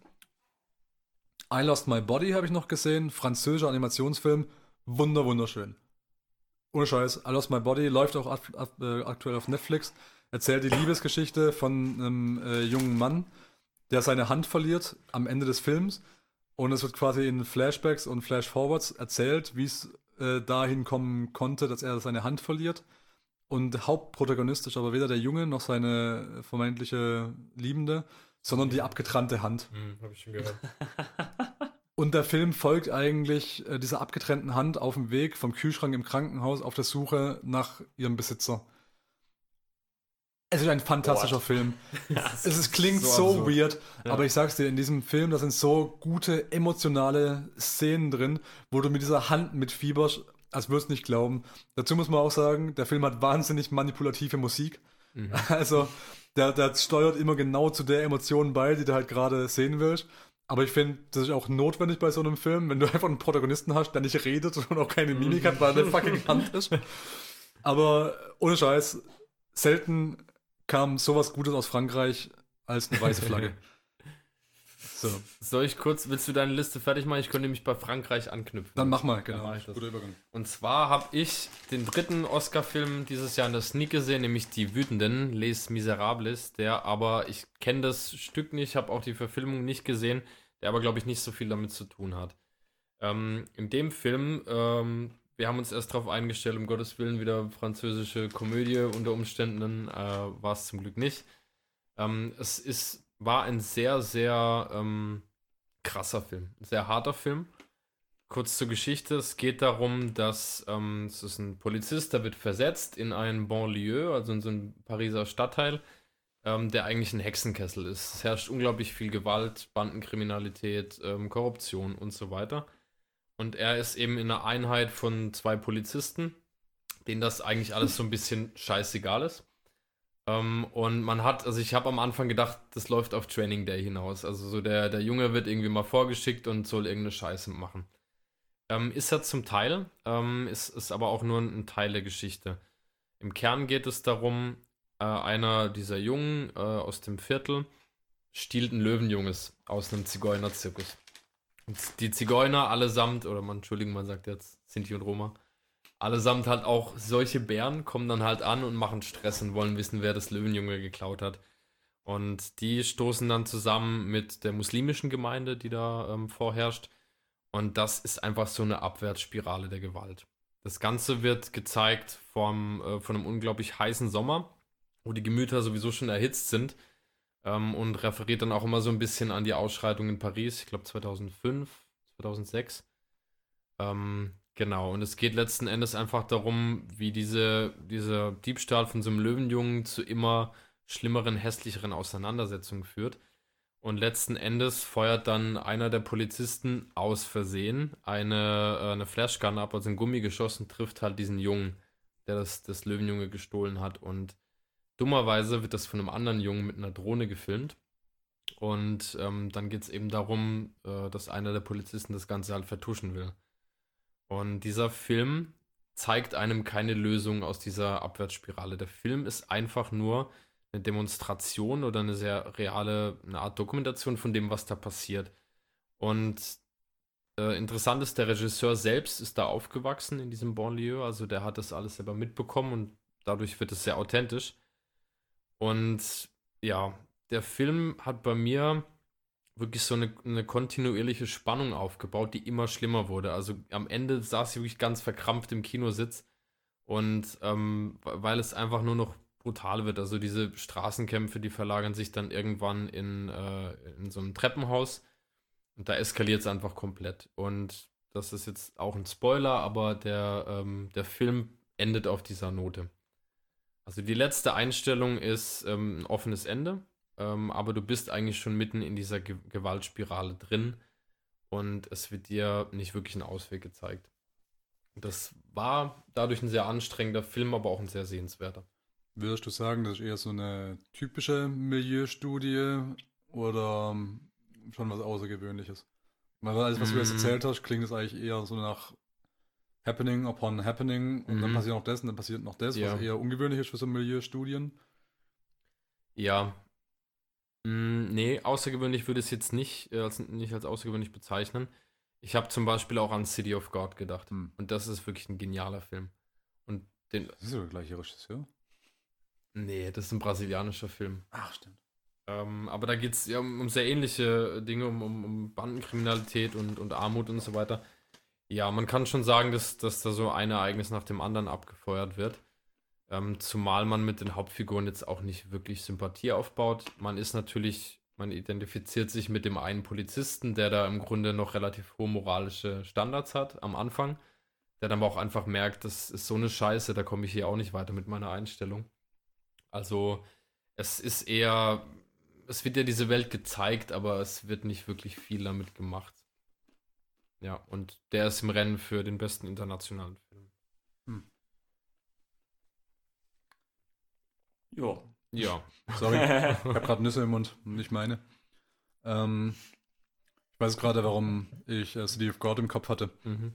Weil ich gedacht habe, ich hätte in dem Zusammenhang irgendwie von dem Fernando Merelier, wie ich gerade lese, gehört. Aber ich sehe gerade, das war nicht der, der den, den Miserable gemacht hat, sondern der hat die zwei Päpste gemacht. Ja. Ah, Ja. Schöne Überleitung. ähm, dann habe ich nämlich auch gesehen, auch eine Netflix-Produktion. Ähm, ist das der einzige von diesen sehr guten Filmen, ähm, der nicht für den besten Film nominiert ist. Mhm. Wir haben es auch im Vorfeld schon mal kurz besprochen gehabt. Hat mich komplett abgeholt. Ähm, ich kann mit den ganzen äh, Kirchenkrempel eigentlich auch nicht so richtig was anfangen. Aber der Film war richtig spannend. Ähm, die, also Anthony Hopkins als äh, Papst Johannes, nee, eben nicht Johannes Paul II, sondern Ratzinger. Unser, Benedikt. Unser, äh, Benedikt, genau, unser die deutscher Papst. ziemlich gut gecastet übrigens. Ja. Ja. Die sehen jetzt Ja, sehr ja. ähnlich. Mhm. Mhm. Genau, spielt Papst Benedikt und ähm, Jonathan Price, der vor zwei Jahren, glaube ich, auch einen Oscar für beste Nebenrolle bekommen hat, ähm, spielt den äh, Papst äh, Francis, Fra- François, Franz- Franziskus. Franziskus, Dankeschön. Ähm, Frank. und ähm, ist im Prinzip hauptsächlich so ein Kammerspiel zwischen diesen zwei Päpsten. Anthony Hopkins spielt so den konservativen deutschen Papst und Franziskus ist eher so der neue, bisschen vorwärtsgerichtete, moderne Papst. Und die unterhalten sich einfach über ihre Interpretationen von Gott und der Welt. Und dafür, dass es eigentlich nach einem sehr langweiligen Gespräch klingt, ist es wirklich fantastisch inszeniert und gespielt. Ähm, ich habe es natürlich im Vorfeld auch schon ein bisschen äh, ja, flapsig dahergeschwätzt, dass es eine Szene gibt, in der tatsächlich ähm, äh, der deutsche Papst eine Folge Kommissar Rex guckt und er erzählt Franziskus den Plot von Kommissar Rex und Francisco guckt völlig zurecht, als wäre Benedikt einfach geistesgestört. Was er wahrscheinlich auch ist, wenn er Kommissar Rex gut findet. ähm, aber es erzählt tatsächlich einfach auf so einer Ebene die, diese Story zwischen diesen zwei Päpsten, wie sie sich annähern, wie sie sich auch in ihren Ideologien unterscheiden. Und ganz ehrlich, auch der, der modernste und volksgerichtete Papst ist mir immer noch unsympathisch, weil er trotzdem für die katholische Ja. Ki- Kirche interagiert. Also, keine Ahnung. Das ist so, als müsste ich mir meinen sympathischsten Nazi raussuchen. so suche ich mir auch nicht meinen sympathischsten Kinderficker raus. Was ja auch nah, nah an der Kirche hängt. Worauf aber spielst du denn an? ähm, die, es, ist, es fällt dir echt schwer, in diesem Gespräch diesen Franziskus nicht sympathisch zu finden, wenn die so eine Unterhaltung haben in einem Nebenzimmer von, Ja. vom, vom Vatikan, wo gerade jede Menge Touristen sind, wo sich gerade noch in ein Nebenzimmer flüchten können und unterhalten sich da weiter. Und Franziskus zückt einen 20-Euro-Schein, um einen von den obersten päpstlichen Dienern zum Pizza holen zu schicken, ja.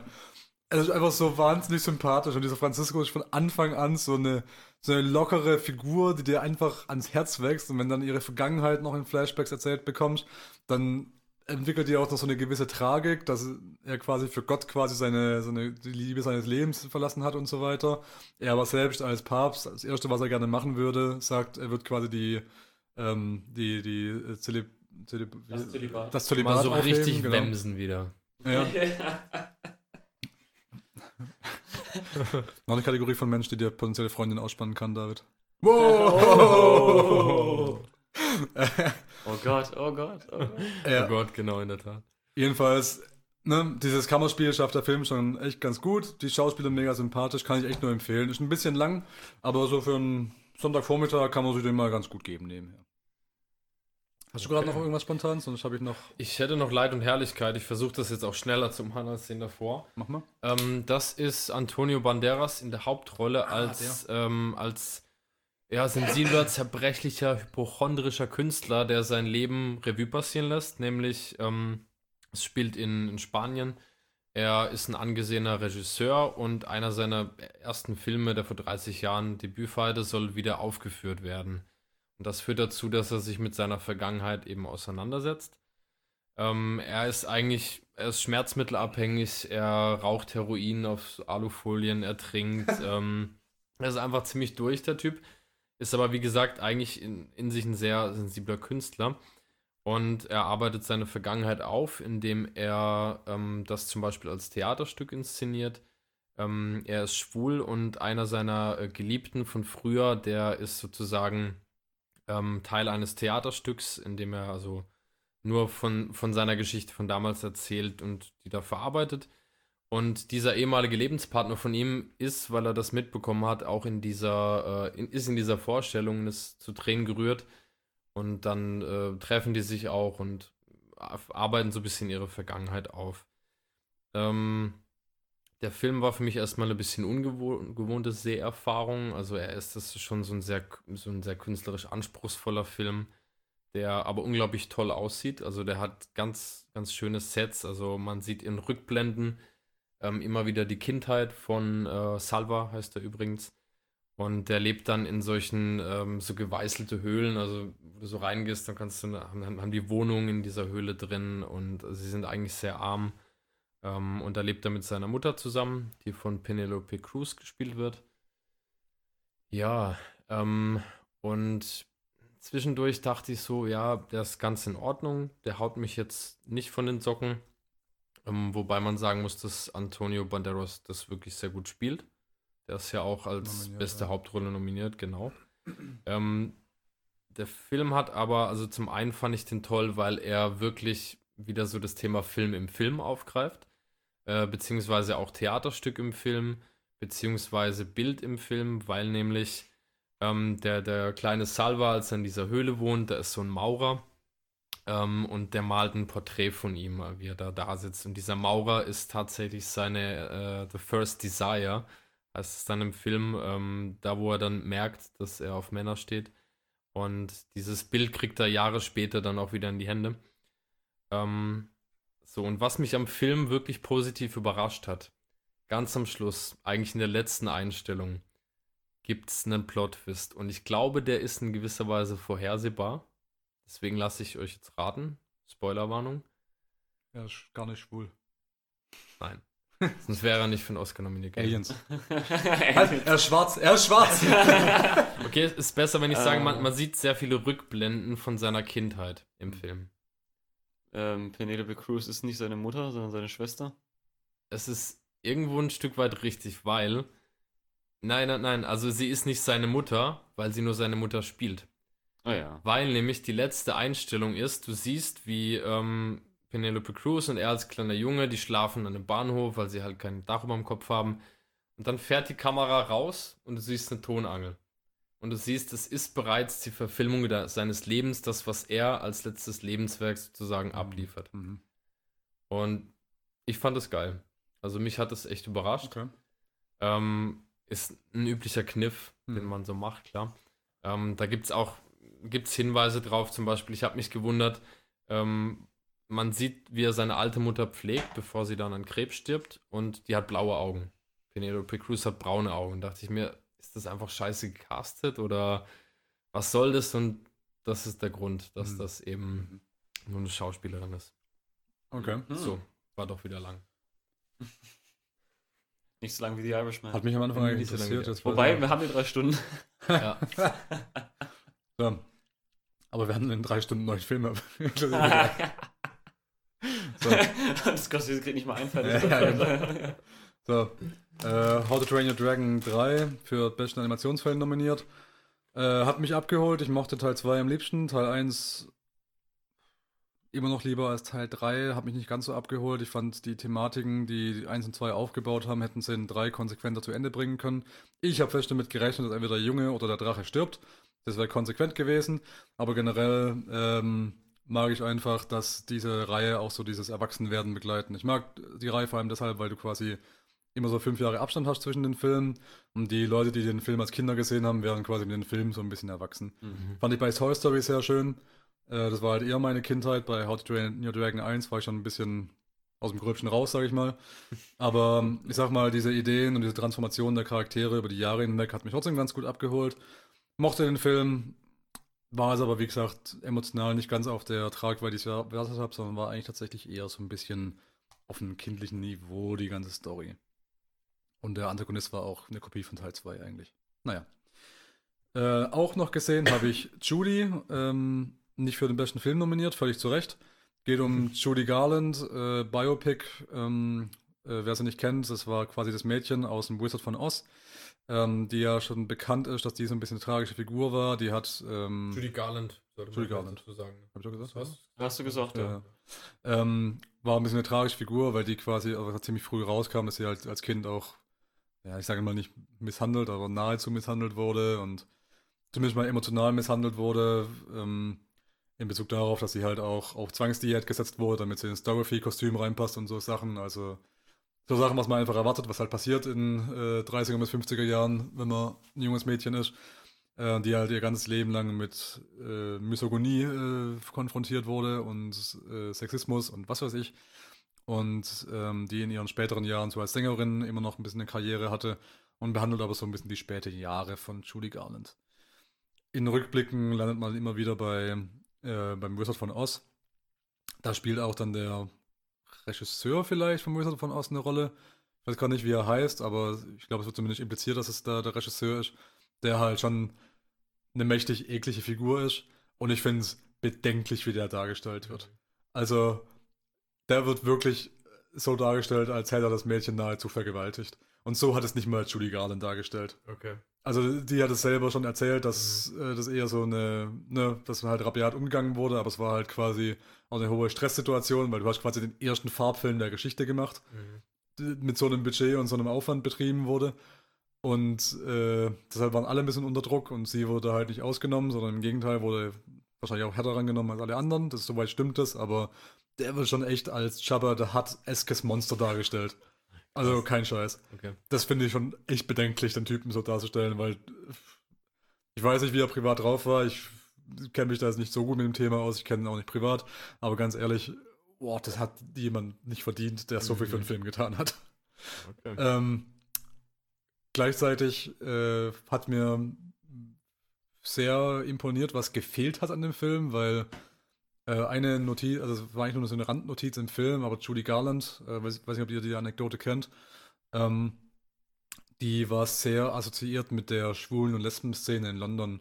Also das, die war immer so ein bisschen extravagant, flamboyant, wie man im Englischen sagt, gekleidet und ne, immer so ein bisschen nach, so ein bisschen auffällig, so eine Mhm. typische äh, Sängerin halt auch einfach aus der Mhm, Zeit. so, Diva halt. So, so Diva, abendfüllende Sängerin-Thematik. Und ähm, so die Art, wie sie sich gegeben und präsentiert hat, hat die irgendwie zu einer Ikone in der homosexuellen Szene gemacht. Und ähm, zu dem Zeitpunkt gab es halt noch jede Menge Polizeirazzias immer in schwulen Clubs in London und so weiter. Ähm, weil es da, glaube offiziell noch als Straftat galt. Und äh, als die gestorben ist, da hatte die vorher ein paar Konzerte in London. Und in, der, in dem Monat, als Judy Garland gestorben ist, war das quasi so ein bisschen, ne, für die schwulen Lesben-Szene war so ein bisschen eine, so eine Aufschreisituation. Und in diesem Monat haben sich die ersten Schwulen und Lesben gegen diese Polizeikontrollen gewehrt, äh, die in den Pubs random stattgefunden haben. Und aus diesen Aufständen und gegen, aus diesem Wehren gegen die Polizei ist dann der Christopher Street Day entstanden. Ah, So. okay. Und das wurde aber nur als Randnotizen behandelt, äh, im Prinzip behandelt in dem Film, weil Judy Garland aus Gründen, die ich in dem Film nicht ganz nachvollziehen kann, mit einem schwulen Pärchen nach Heim geht und sich von denen Eier kochen lässt. Was? Es wirkt jetzt zusammenhangslos weirder, als es im Film ist, Ja. aber es ist trotzdem. Also die Szene davor war halt so ein bisschen aufbauend, dass sie es halt nicht mal geschafft hat, wieder eine gute Show abzuliefern und so, aber danach trifft sie dann irgendwie Fans und die ganze Zeit hat sie keinen Bock gehabt auf andere Leute und dann geht sie mit denen nach Hause. Es wurde mir nicht ganz verkauft, Mhm. was da der Zusammenhang ist, aber es war der einzige Plotpoint, der irgendwie so in die Richtung ging. Okay. Aber wie gesagt, das, eigentlich habe ich gedacht, dass das das Ende vom Film wäre, wie quasi dann die zwei, die man kennengelernt hat im Film, am Ende da sagen, na, Judy Garland ist tot, ihr könnt uns mal im Arsch lecken mit eurer Polizeikontrolle. Gab's aber gar nicht. Mhm. War okay, sehr Oscar-baitig. Mhm. Äh, ja. Renée Zellweger macht das nicht schlecht. So. Okay. Rocketman habe ich noch gesehen. Größter Oscar-Snap für mich. Das ist einer von meinen Filmen des Jahres. Mhm. Fand ich richtig, richtig gut. Äh, Musiker-Dokus gucke ich mir ganz gerne mal an. Ich fand auch den Bohemian Rhapsody nicht schlecht, Ja, aber den Rocketman nicht schlecht, nicht toll. Ich fand den okay. Rocketman ist um Welten besser. Mhm. Und das hat dem Film nicht gut getan, dass er leider sehr im Bugwasser noch kam von Ja, Bohemian Rhapsody. Weil der nicht, äh, der hatte nur einen fünf Monate Abstand oder sowas in der Richtung, zeitlich äh, vom Release-Datum her. Und da haben alle so ein bisschen gefühlt noch über einen Bohemian Rhapsody geredet. Er hat auch einen Oscar Mhm. bekommen, dann noch im Mhm. Februar und so. Und dann kam der Rocketman eher ein bisschen zu kurz. Fand ich fantastisch.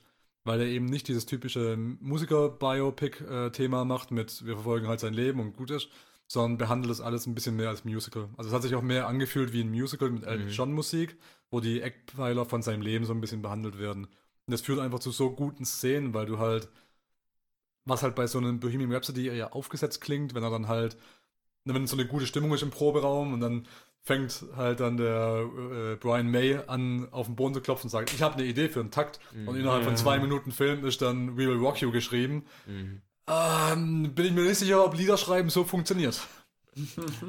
Aber bei Rocketman hast du dann eben durch diese Musical-Atmosphäre viel mehr die, die Chance, ähm, sowas zu machen, wie dass er eben als kleiner Junge anfängt, so Klavierspielen zu lernen und im Elternhaus nicht so gut behandelt.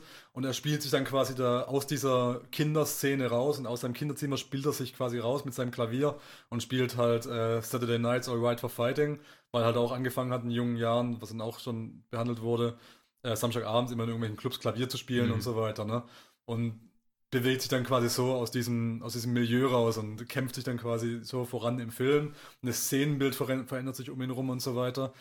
Und gleichzeitig macht es aber auch absolut Sinn im Kontext vom Film, dass alles so ein, dass er sich so ein bisschen in seine Fantasiewelt flüchtet und alles so ein bisschen abgedrehter wirkt.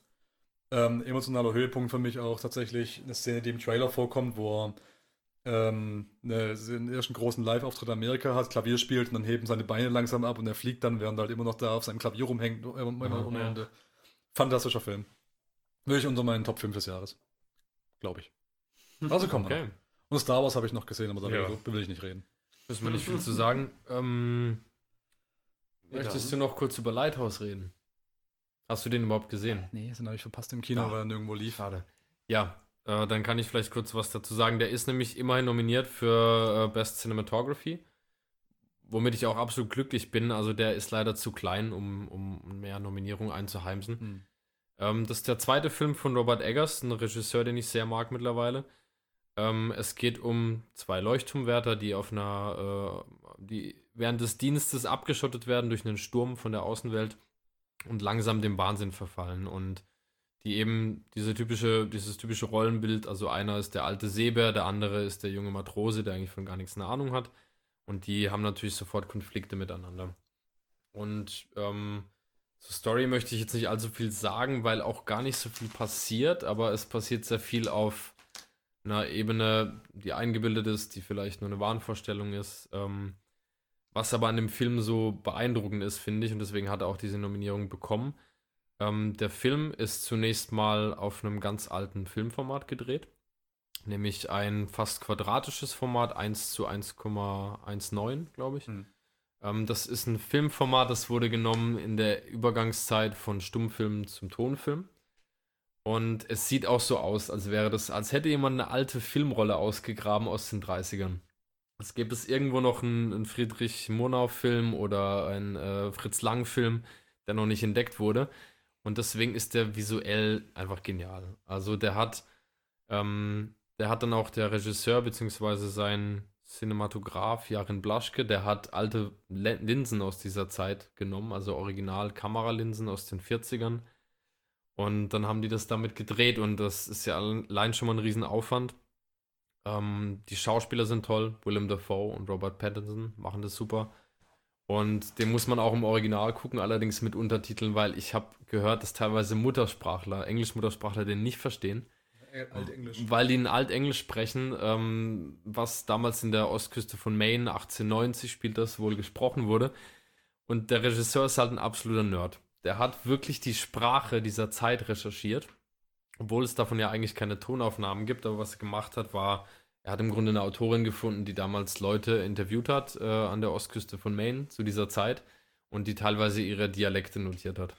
Und daraus hat er sich das rekonstruiert. Und Fuck me. ähm, das ist rein, also das ist ein unglaublich, ähm, das ist ein sehr kunstvoller Film. Also den, den sollte man sich aber unbedingt ansehen, wenn man mal so ein, auf so ein Experiment äh, steht und sich das mal reinziehen will. Kategorie Fakt- Filmkunst. Absolute Kategorie Filmkunst, ja. Ja, der Typ ganz hat auch echt einen Arsch offen. Also der hat auch schon Das The Witch gemacht. ja, da genau. war es auch genau das gleiche. Also wirklich so das Siedler, äh, Hexenverbrennungszeit noch in Amerika. Ne? Ja. Und auch alles in Altenglisch gesprochen. Dieser Film, der funktioniert nur mit Untertiteln. Ja, verstehst du sonst nicht. Der das hat, ist die Härte. ja, der hat sogar für The Witch ähm, die Kulissen hat er mit Werkzeug bauen lassen aus dieser Zeit. um das wirklich maximal autistisch zu machen. Ich, ich, ich meine autistisch und nicht authentisch in dem Fall. Ähm, also deswegen, ich bin ein großer Fan von Robert Eggers und freue mich auf alles, was der noch macht. Unter anderem anscheinend Nosferatu. Ja, ich finde es auch mega geil, dass wir gerade so ein bisschen Konjunktur an neuen heißen Regisseuren haben. Jetzt nicht nur mit dem, sondern auch äh, andere. Taika Waititi und Ähm, Äh, äh, wie heißt der äh, von hier, ähm, Ari, Lanthimos? Aster. Yorgos Lantimos Ja. ist klasse. Ja. Ari Aster mit Midsommar und Hereditary. Auch toll. cool. So, Kinder. Jetzt ist Zeit für unser Jetzt ist Rapid, Zeit. für unser Gewinnspiel. Genau, für unser Gewinnspiel. So, für alle, die drei Stunden durchgehalten haben. Also, Okay, ich wir haben jetzt auf jeden Fall die, wir haben jetzt die, die wichtigsten Filme haben wir jetzt mal behandelt. Wir haben Genau. viele auch nicht gesehen. Ja, Ich hoffe, wir haben jetzt mal so ein bisschen Eindruck äh, vermittelt. Und jetzt würde ich sagen, wir gehen jetzt einfach mal in der Reihenfolge, wie wir es hier von der offiziellen Oscar-Seite angeboten bekommen, die Kategorien durch. oh Gott. Ich dachte, wir machen jetzt nur noch die besten Filme. Ja, doch schon die wichtigsten Kategorien, oder? ja. Okay, alle auf. Gut. Und äh, wir können ja die wichtigsten machen, dann die unwichtigen noch off-air. Ich habe hier auf jeden Fall eine Tabelle, da können wir dann, äh, kann ich dann gleich notieren, wer für was gestimmt hat. Und wir fangen an mit dem besten Film. Willst du Ah. gleich als erstes würfeln oder sollen wir zuerst unsere Tipps abgeben? Warte, pass Komm, auf. ich glaube, es ist lustiger, wenn wir äh, unsere fundierten Tipps abgeben und Mhm. dann würfelt Dennis einfach. Finde Ja. ich auch gut. Ich, ich möchte vielleicht äh, auch zusätzlich zum Würfeln vielleicht einfach noch einen Intuitionstipp versuchen. Okay, das kann Mal ich gucken, probieren. was. Äh, ich will meine, meine, äh, meine parapsychologischen Fähigkeiten Äh, testen. äh, äh, äh. Okay. Also ähm, beim besten Film haben wir natürlich wieder das alte Problem. Da funktionieren Filme am besten, die entweder mein altes äh, Leitthema Rassismus behandeln, äh, Homosexuelle behandeln, ähm, Behinderte funktionieren auch ganz gut. Ähm, dann haben wir natürlich Daniel Day-Lewis, ganz wichtig. Und was habe ich noch vergessen? Das fünfte gab es noch. Äh, Kranke, AIDS. Ah ja. Oder Leute, krank, die alles zusammen haben. Ja, ja, Das, ja. Die sowieso. Und, Mehr, und mehrfach, Künstler. Mehrfachnennungen Und Künstler. Künstler oder Filme, die sich mit Hollywood beschäftigen. Genau, jetzt haben wir natürlich die interessante Situation, dass wir da wenig von haben. Wir haben Vereinzelt ein bisschen. vereinzelt was, ein ne? paar Versatzstücke drin, aber wir haben so diesen ganz klassischen, diesen Green Book, was für mich eigentlich so die Ess- Essenz des, des äh, Oscars ausmacht, haben wir eigentlich gar nicht dieses Jahr. Ja. Ford vs. Ferrari, Irishman, Jojo Rabbit, Joker, Little Women, Marriage Story 1917, Once Upon a Time in Hollywood und Parasite. Ich finde Little Women klingt am meisten so nach eurer Beschreibung. Ja, ja, Ja, schon. Aber ich glaube, ähm, der holt da wenig Leute ab. Also ich kann es mir nicht vorstellen, dass er sich gegen die Konkurrenz durchsetzt. Ich würde sogar behaupten, boah, das ist schwierig bei der Auswahl. Finde ich auch. Mein, mein Favorit wäre natürlich Jojo Rabbit. Ich würde, ich, Ja. ich mache drei Kreuze, wenn Jojo Rabbit am besten Film gewinnen würde. Glaube ich aber nicht. Ja. Also ich kann mich auch schwer festlegen, weil ich habe sozusagen, ich wünsche mir den, ich glaube, es wird der und es wird aber wahrscheinlich der. Ja, ja, das haben wir aber eben. Äh, wahrscheinlich Mhm. alle. Ähm, was das angeht, würde ich mir, ich würde mir sogar Parasite wünschen, aber ich Mhm. glaube, der wird einfach den besten internationalen Film gewinnen. Ja. Das ist Das werden die Das sich nicht nehmen lassen, den, den genau, also der das halte ich für sehr unwahrscheinlich. Das wir mit Ähm, Roma schon mal das ich wurde nicht gut würde angenommen. jetzt sogar gemäß der Prämisse ähm, irgendwelche unterdrückten Minderheiten, was, was Frauen zu der Zeit waren in der Little Women spielt, im Bürgerkrieg, würde ich sogar auf den tippen, dass es der wird. Ähm, ich lege mich jetzt aber fest und sage, es wird tatsächlich Irishman. Ach, was Okay. machst du? Okay. Äh, ich trage mal kurz von David einen Irishman an. Ähm, also, ich glaube nicht, dass äh, man Scorsese das durchgehen lässt mit dem Irishman. Ich hoffe nicht. Hatte, hat Wolf of Wall Street einen Oscar bekommen? Weißt du das auswendig? Für was? Wolf of Wall Street? Oh, weiß ich nicht mehr. Ah, Ich weiß es auch nicht. Hm. Also, ich glaube nicht, dass sich Little Women durchsetzt, weil, man muss ja immer im Kopf behalten, die stimmen das ja selber ab. Ne? Das sind ja ein Mhm. paar tausend Mitglieder der Academy, die das abstimmen. Ja. Und das ist natürlich auch immer so ein bisschen ein Politikum. Wer betreibt am meisten Werbung für seinen Film? Und ich glaube nicht, dass es Little Women ist. Ja. Weil die also den Film habe ich gar nicht gekannt, bevor er nominiert wurde. Parasite hat, glaube auch nicht die Tragweite oder nicht die Möglichkeiten, so viel Werbung für sich zu machen. Nee, denke ich. Tarantino ist auch immer ein Politikum und der macht sich auch immer gerne mal unbeliebt bei anderen Leuten. Ähm, und dann wird es interessant. Ich könnte mir vorstellen, dass es der Joker wird. Könnte ich mir tatsächlich vorstellen, Mhm. weil das ist so ein. Es, also abhängig, unabhängig davon, dass es halt ein Comicbuchcharakter ist, kann ich mir gut vorstellen, dass da einfach dieses One-Man-Acting, äh, Method-Acting da so gewürdigt wird. Ja. Mm, Kann mir aber auch vorstellen, dass es das alte leidige Thema ist, dass der seinen besten Schauspieler-Oscar abholen soll und dann ist gut. Denke ich auch. Ich glaube, es wird 1917. Mhm. Ich, ich wünsche mir tatsächlich Jojo Rabbit, weil ich glaube, es hat noch nie eine Komödie einen besten Film gewonnen. Mhm. Ja. Ja, das fände Das ich auch. zumindest geil. soweit ich denken kann. Und das ist, das, ist, das ist so ein Film, der so gut zwischen den Stühlen steht. Also Jojo Rabbit wäre mein absoluter Favorit für den Oscar. Was auch einfach ein Zeichen setzen würde, wie Filme halt auch funktionieren können, die einfach gut sind Mhm. und die was erzählen. Aber ich glaube nicht, dass es es wird. Deshalb behaupte ich, es wird 1917, weil da einfach äh, Roger Deakins und das ist so ein, so ein filmischer Film. Mhm. Äh, Ja. so, so sehr Film einfach. Halte ich auch für wahrscheinlich, ja. ja. So. Hätte ich jetzt tatsächlich ähnlich argumentiert. Ähm, vor dem Hintergrund.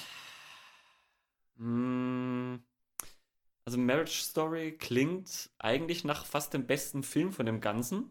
So wie es beschrieben hast, so der einem halt nachgeht. Und ich glaube, genau das wird ihm zu Verhängnis. Weil der dann zu unpopulär ist. Ist ja auch ein Netflix-Film. Da steckt kein Auch großes gut, ja, das dahinter. okay, dann Mhm. sowieso nicht. Deswegen, ich hätte auch geschwankt zwischen Joker und äh, 1917. Und ähm, vielleicht noch Irishman, aber Ich kann mir auch den Joker gut Ich- vorstellen, dass der es werden kann. deswegen würde ich mal, also ich hätte 1917 genommen, nehme aber den Joker einfach, damit wir, Zwei verschiedene Meinungen haben. damit Das wir ich Freude gut. haben. Doch, Ähm, spannend. Okay, wie würfel ich jetzt mir das noch zusammen? Ähm. Ja, ich würfel. Die zwei. Die Irishman. Gut, Würfel sagt die Irishman. Auch mal, mal davon abgesehen, dass es weder Parasite noch 1917 noch Once Upon a Time hätten jetzt, jetzt hätten werden können, aber egal. Damit Soll- kann ich leben. Soll ich für diesen Joker eintragen oder den Irishman? Was sagst du offiziell? Ich sag, ich sag den Joker und der Würfel sagt Irishman. Okay, ich, schrei- ich schreibe es einen Schrägstrich dahinter. Mach eine eigene Spalte für die Ja. Würfel. Ja, ich sagte, okay, genau, das können wir ja machen. Ja, das habe ich schon. Ja, egal. Ja, ist egal. Äh. Okay. So. Dann haben wir als nächstes die beste, Beste- Regie. Bist, ach, bei meiner Liste kommt jetzt erst beste Ich habe halt, Hauptdarsteller. ich hab halt eine deutsche Ach so, ja, Kategorienliste okay, genommen. Kein Ding. Da. Ach so. Achso, halt, nee, ja, scheiße. Machen wir die Liste von Oscars, das ist sinnvoller, muss ich nicht Ja. down scrollen. Gut, das ist nämlich dann der beste Hauptdarsteller und da mache ich es kurz. Das wird Joaquin Phoenix. Einfach weil, das haben wir bei Joker, das hast du ja gerade gesagt, ähm, weil er da diese One-Man-Show abliefert. Mhm. Deswegen glaube ich aber auch nicht, dass der den besten Film kriegt. Aber ähm, Kontroverse hin, und her, hin oder her oder ob, ob er gut ist oder nicht, aber Joaquin Phoenix hat wahnsinnig gut gespielt und Ja, hat ihn auch verdient. Ich, ich denke, er wird ihn kriegen, auch wenn ich nicht finde, dass er so super gut gespielt hat. Hm. Also ich habe irgendwie mehr erwartet, aber ich glaube auch, dass er es wird.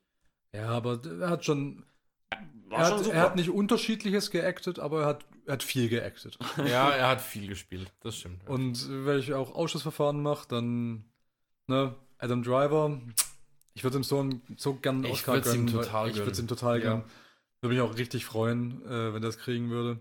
Jonathan Price, der hat seinen schon und war nicht vergleichbar mit äh, Phoenix und Driver. DiCaprio hat seinen Oscar schon, Antonio Banderas, naja, der braucht auch keinen mehr. Nee, also ich muss sagen, nochmal kurz dazu, Antonio Banderas ist von Spy Kids bis zu diesem Film, hat er sehr viel durchgemacht ähm, und ist definitiv besser geworden, aber Oscar, nee. So. Was Was sagst du, Würfel? Sechs. Es, gibt keinen sechsten Film. Würfel sagt Antonio Banderas. Okay. Der Würfel macht spannend. Gut. So, dann kommen die Ladies. Äh, nee. Nee? Performance by an actor in the supporting role. Und dann, ich habe hier wieder eine ganz andere, also bei mir kommen erst die Hauptrollen. wir kommen die weiblichen Hauptrollen auch, ja. Genau. Ich bin bei Oscar.go. Ja, oscar.go.com slash nominees. Ah, ich bin bei News. Ja, Slash da war ich gerade vorhin auch. Ah, Okay, also wir haben Little Women nicht gesehen, wir haben Harriet nicht gesehen, ähm, nur Achim hat Bombshell und Judy gesehen. Ähm, ich Ja. würde mich aber, glaube ich, so oder so auf Scarlett Johansson festlegen. Ja, die einzige Schwarze. Ja, das ist ein Argument mit der einzigen Schwarzen, die Cynthia nominiert Erivo. ist. Die hat für Harriet ist nicht schlecht, gell? Meine Intuition sagt Mhm. deshalb Harriet. Einfach weil sonst nirgendwo eine Afroamerikanerin nominiert ist. äh, nominiert ist. Gut möglich. Ich würde mir es für Scarlett Johansson Absolut. wünschen. Die hat es so fantastisch gemacht in Marriage Story. Ja. Und Renee Zellweger, ja, hat das gut gemacht, war auch toll, aber war mir auch zu OneNote. Charlize Theron, die ist mir tatsächlich, also die hat eigentlich die Hauptrolle, aber die Nebenrollen sind mir eigentlich mehr im Kopf geblieben als die. Ah, meine Intuition sagt Harriet. Das wird bestimmt Harriet, weil die ist schwarz. das ist so dumm, aber es funktioniert halt einfach, gell? Ich sag, es wird Ronan aus Little Women, einfach damit sie diese lästigen Frauen endlich irgendwie abgehandelt haben und am besten in einer Kategorie. Was sagst du, Würfel? Würfel sagt Scarlett Johansson. Nice Würfel. Was sagst du, David? Äh, ich habe gesagt Scarlett Johansson. Also auch Scarlett Johansson? Ja. Ach, ich will eigentlich auch Scarlett Johansson sagen, aber ich, mein, meine Intuition liegt selten falsch bei sowas, deshalb sage ich die Schwarze. Gut möglich, Sind dass du recht hast. Arrivo, Arrivo, Arrivo? Ich habe den Film nicht gesehen, tut mir echt leid, ich den Erivo. Namen gerade butcher. Arrivo. So. Okay. Bester Nebendarsteller. Genau. Da haben wir Tom Hanks, A Beautiful Day in the Neighborhood, Anthony Hopkins, Two Popes, Al Pacino, Irishman, Joe Pesci, Irishman und Brad Pitt, Once Upon a Time. Würde ich sagen, Anthony Hopkins. Einfach weil Der actet schon Äh, viel, ja. Irishman. Zwei Leute aus dem gleichen Film, ich weiß nicht. Dann, dann Ja, Das wird's dann nicht. Brad Pitt sollte eigentlich keinen Oscar kriegen. Der, der Brad Pitt geht auch für mich gerade so als Schauspieler durch. so ganz generell. Eigentlich, Tim- eigentlich ist er Stuntman. Tom Hanks, das habe ich nicht gesehen, aber ich weiß nicht, hat er in den letzten fünf Jahren was Relevantes gemacht? Keine Ahnung. Also, Ich sag Anthony Hopkins. Mhm. Und was sagst du, Würfel? Würfel sagt auch Anthony Hopkins. Tatsächlich geht mein Gefühl in dieselbe Richtung. Ähm, ich würde es Brad Pitt total gönnen. Ich, er hat jetzt nicht groß gespielt, das ist das Problem. Ich fand, er war einfach, wie, wie er oft ist und ich fand die Rolle super. Aber Oscar würde ich, fand ich sie nicht. Und ich sehe es auch als problematisch an, dass sowohl Joe Pesci als auch Al Pacino nominiert sind. Weil ich das glaube, könnte, glaube ich, auch irgendwie zu Konflikten führen und vielleicht will das die Academy vermeiden. Ich gehe auch auf Anthony Hopkins. Okay. Also Anthony Hopkins war super in dem Film. Der hat diesen ein bisschen verschrobenen deutschen Papst richtig gut gespielt. Ich war richtig Fan von seiner Performance. Aber Joe Pesci hat, glaube noch nie einen Oscar gewonnen und wird es auch Mhm. nicht mehr nach der Chance. Ah, Ja, vor allem ist er ja zurückgekehrt. Er Ja, war ja im der Ruhestand. war ja eigentlich im. Ruhestand, genau. Und auch noch ein Faktor ist, dass Tom Hanks, der hat, also dieser Beautiful Day in the Neighborhood, also da spielt der äh, Mr. Rogers ähm, in einem Mr. Rogers Film als Nebenrolle. Und der Film, der erfährt gerade ordentlich Hype und man darf nicht unterschätzen, dass Mr. Rogers eine richtig krasse Kultfigur ist Mhm. in Amerika, mit der wirklich jeder in dem Alter, der da abstimmen kann, aufgewachsen ist. mhm. Und ich könnte mir gut vorstellen, dass es Tom Hanks wird. Mhm. So quasi ist auch der einzige Grund, warum er in der Kategorie ist. Ja. Ja, okay. Guter, guter Punkt. Also ich, ich glaube, Tom Hanks, also ich würde ich würd Tom Anthony Hopkins wählen, aber ich glaube, es entscheidet sich zwischen Tom Hanks und Joe Pesci. Ich sag Tom Hanks. Ich würde natürlich meinem Man Joe Pesci auf jeden Fall einen Oscar wünschen. Allein schon, ja gut, vielleicht nicht für den Film, aber die Szene in Goodfellas, die er improvisiert hat, ist Ja. einfach, ist einfach legendär. Also das Joe Joe Pesci würde ich auch mal Funny gönnen. how. Das. Funny, how the fuck Ja. am I funny, huh? Gib, gib Like Joe Pesci seinen, seinen Oscar. Dann haben wir die Actress in a Supporting Role. Kann Scarlett Johansson den Oscar auch dafür gewinnen? ja, Geht das? das geht ja.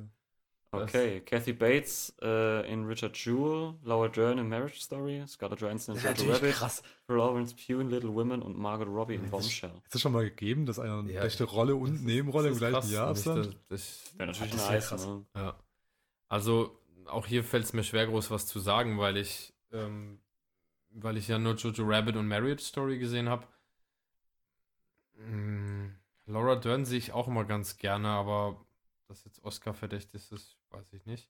Also ich finde eigentlich Margot Robbie, muss ich sagen, aus dem Film Bombshell wäre jetzt genau die gewesen, die mir am ehesten im Gedächtnis geblieben ist. Nicht nur, weil, weißt du, die Margot Robbie, die kann man schon, kann man ganz gut angucken, gell? Ja, kann man. Nee, aber die war auch in dem Film, war die ähm, eigentlich so die Identifikationsfigur, weil Mhm. alle anderen Figuren in dem Film, die haben eigentlich das Gröbste schon hinter sich und die sind quasi Auslöser für den Plot, aber die Margot Robbie, die hat eigentlich die höchsten Stakes, weil die halt schon noch mittendrin steckt in dieser Situation mit der sexuellen Belästigung und so.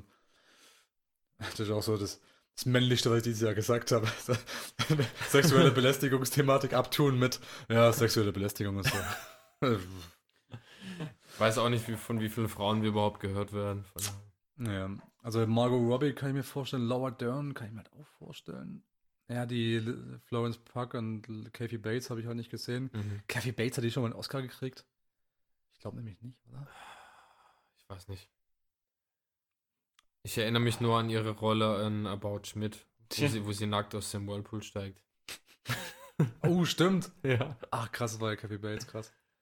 Also ich würde mir Scarlett Johansson wünschen, weil die ist von den fünf oder von den drei, die ich gesehen habe, am besten beurteilen kann, dass sie das super gemacht hat. Und ach, boah, die Rolle, die ist mir richtig ans Herz gegangen. Also auch wenn das jetzt irgendwie blöd ist, weil ich den Film nicht gesehen habe, ähm, Florence Pugh fand ich, oder Park oder wie auch immer, fand ich in Midsommar wirklich genial. Und Mhm. die ist, glaube ich, da auch so ein bisschen so ein, so ein Shootingstar. Die ist halt jetzt jung und talentiert und ähm, ich leg mich jetzt mal auf sie fest. Okay. Ich sag Laura Dern, weil ich den Nachnamen cool finde. Außerdem spielt die in ganz vielen David Lynch-Filmen mit. Und Würfel sagt. Würfel sagt Florence Pugh. Okay. Gut, dann nehme ich jetzt meine Außenseitermeinung und vertraue auf mein Herz, weil.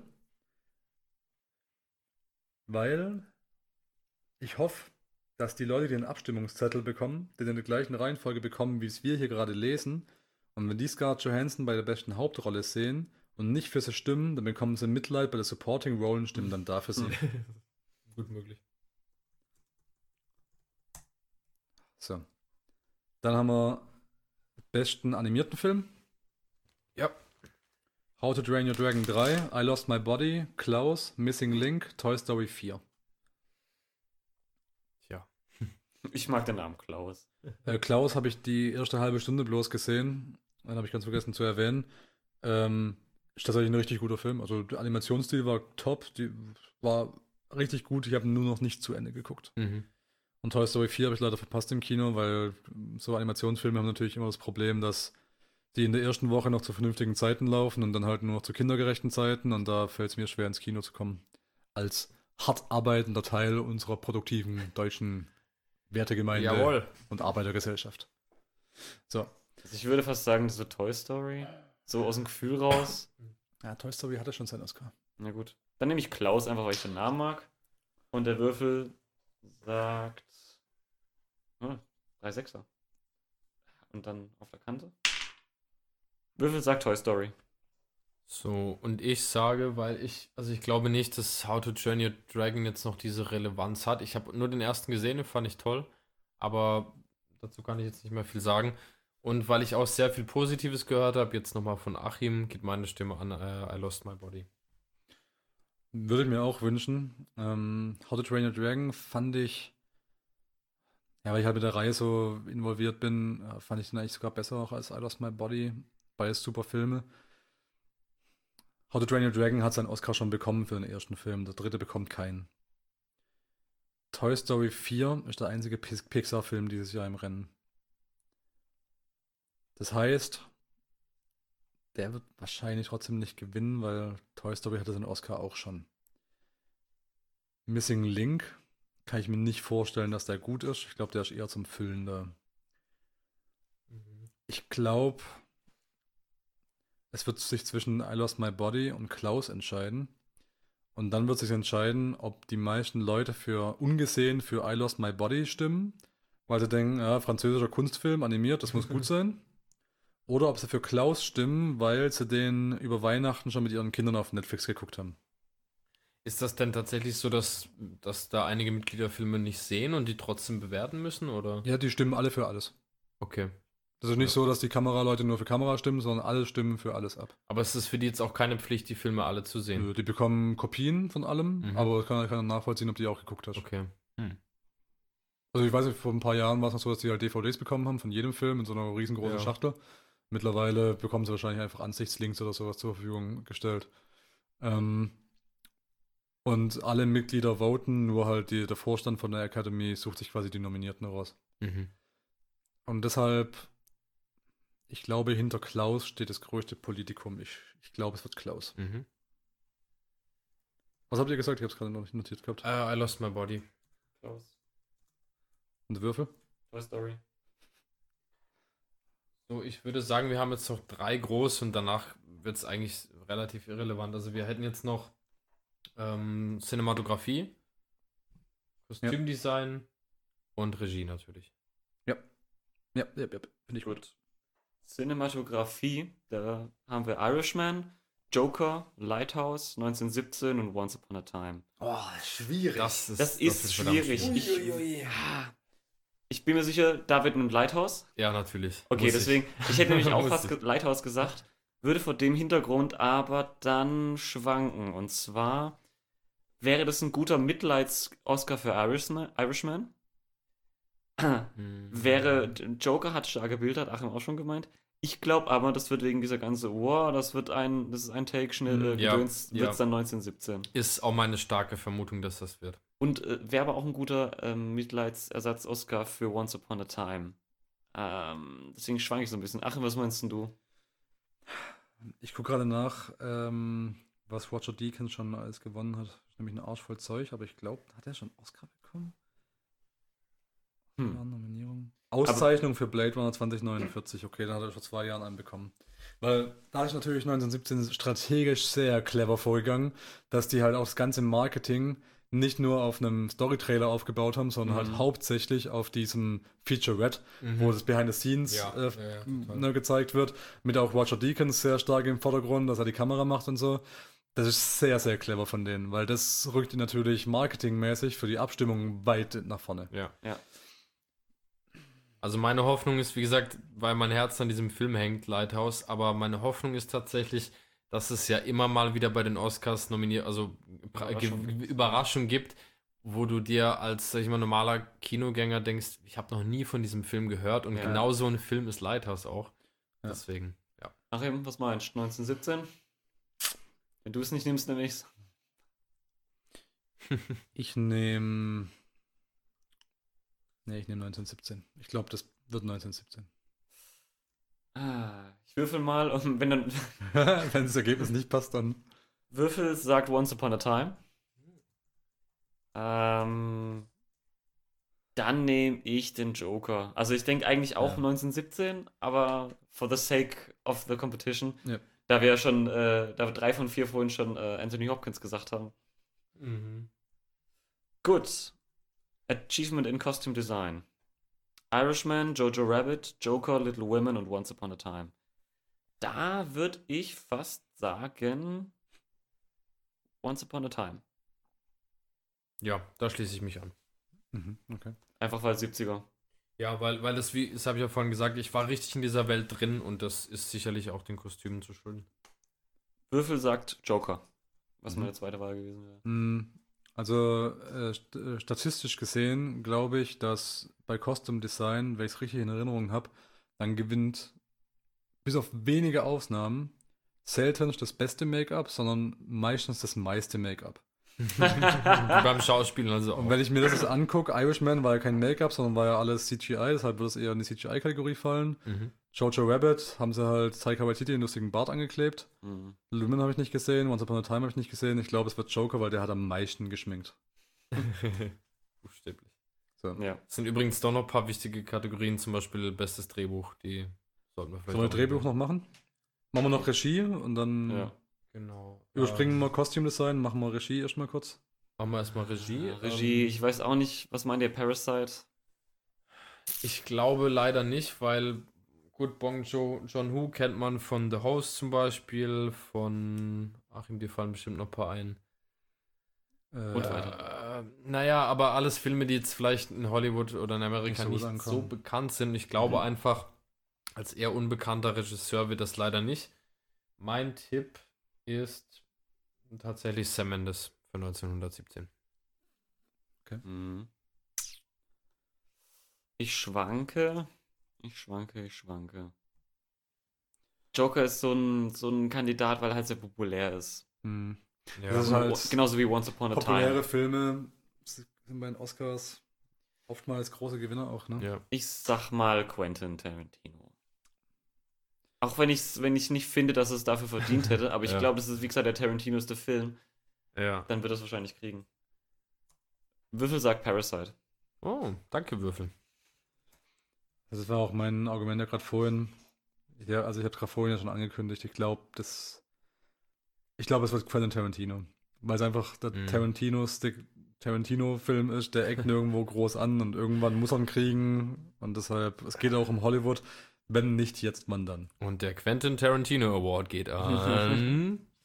ja, also, das wird der erste und letzte Oscar sein, er kriegt vor seinem Lebenswerk Oscar. ja. Okay, und dann war es noch Drehbuch, ne? Äh, genau, Drehbuch und internationalen Film, weil wir da auch ein bisschen drüber gesprochen Ja, haben. Okay, dann, ja. International Feature Film of the Year, ne?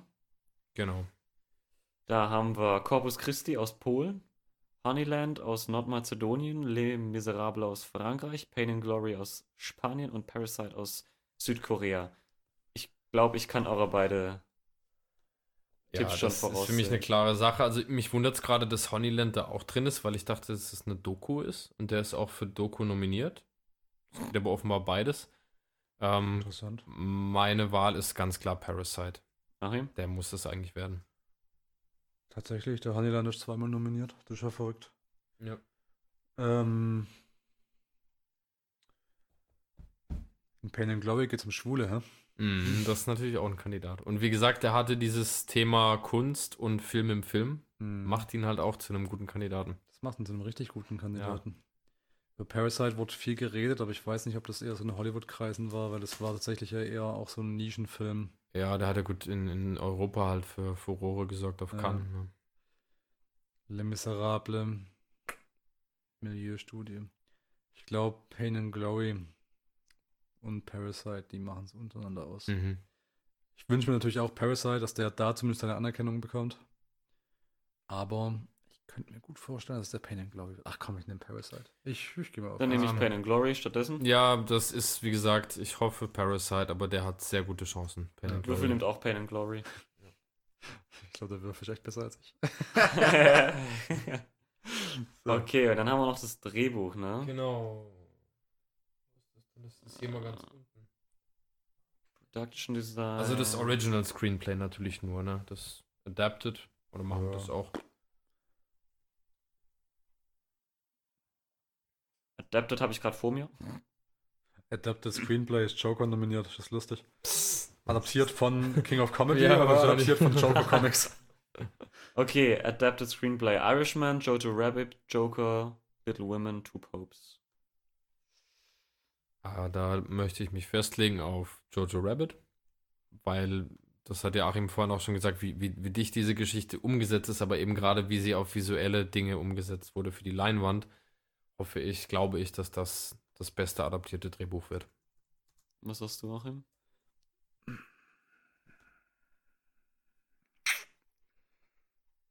Lassen Sie Scorsese wirklich leer ausgehen. Äh, wollte ich nämlich auch sagen. Ich glaube, da kriegt Irishman. Ja, Da kriegt Irishman auf jeden Fall. Wenn du Irishman sagst, dann sag ich Two Popes. Ich sag, die lassen Two Popes nicht leer ausgehen. Würfel sagt auch Irishman. Verdammt, Würfel, warum nimmst du nicht Joker? Das wäre viel lustiger geworden. Du nimmst auch Irishman? Gut. Original Screenplay: Mhm. Knives Out, Marriage Story, 1917, Once Upon a Time und Parasite. Okay. Also von Knives Out waren da ziemlich viele Fans. Das war so ein bisschen so ein Sleeper-Hit. Ja, dazu kann ich kurz was sagen. Und ha- hast du den auch gesehen? Nee, haben da. Ja, den, den habe ich gesehen. Ähm, Cluedo, der Film.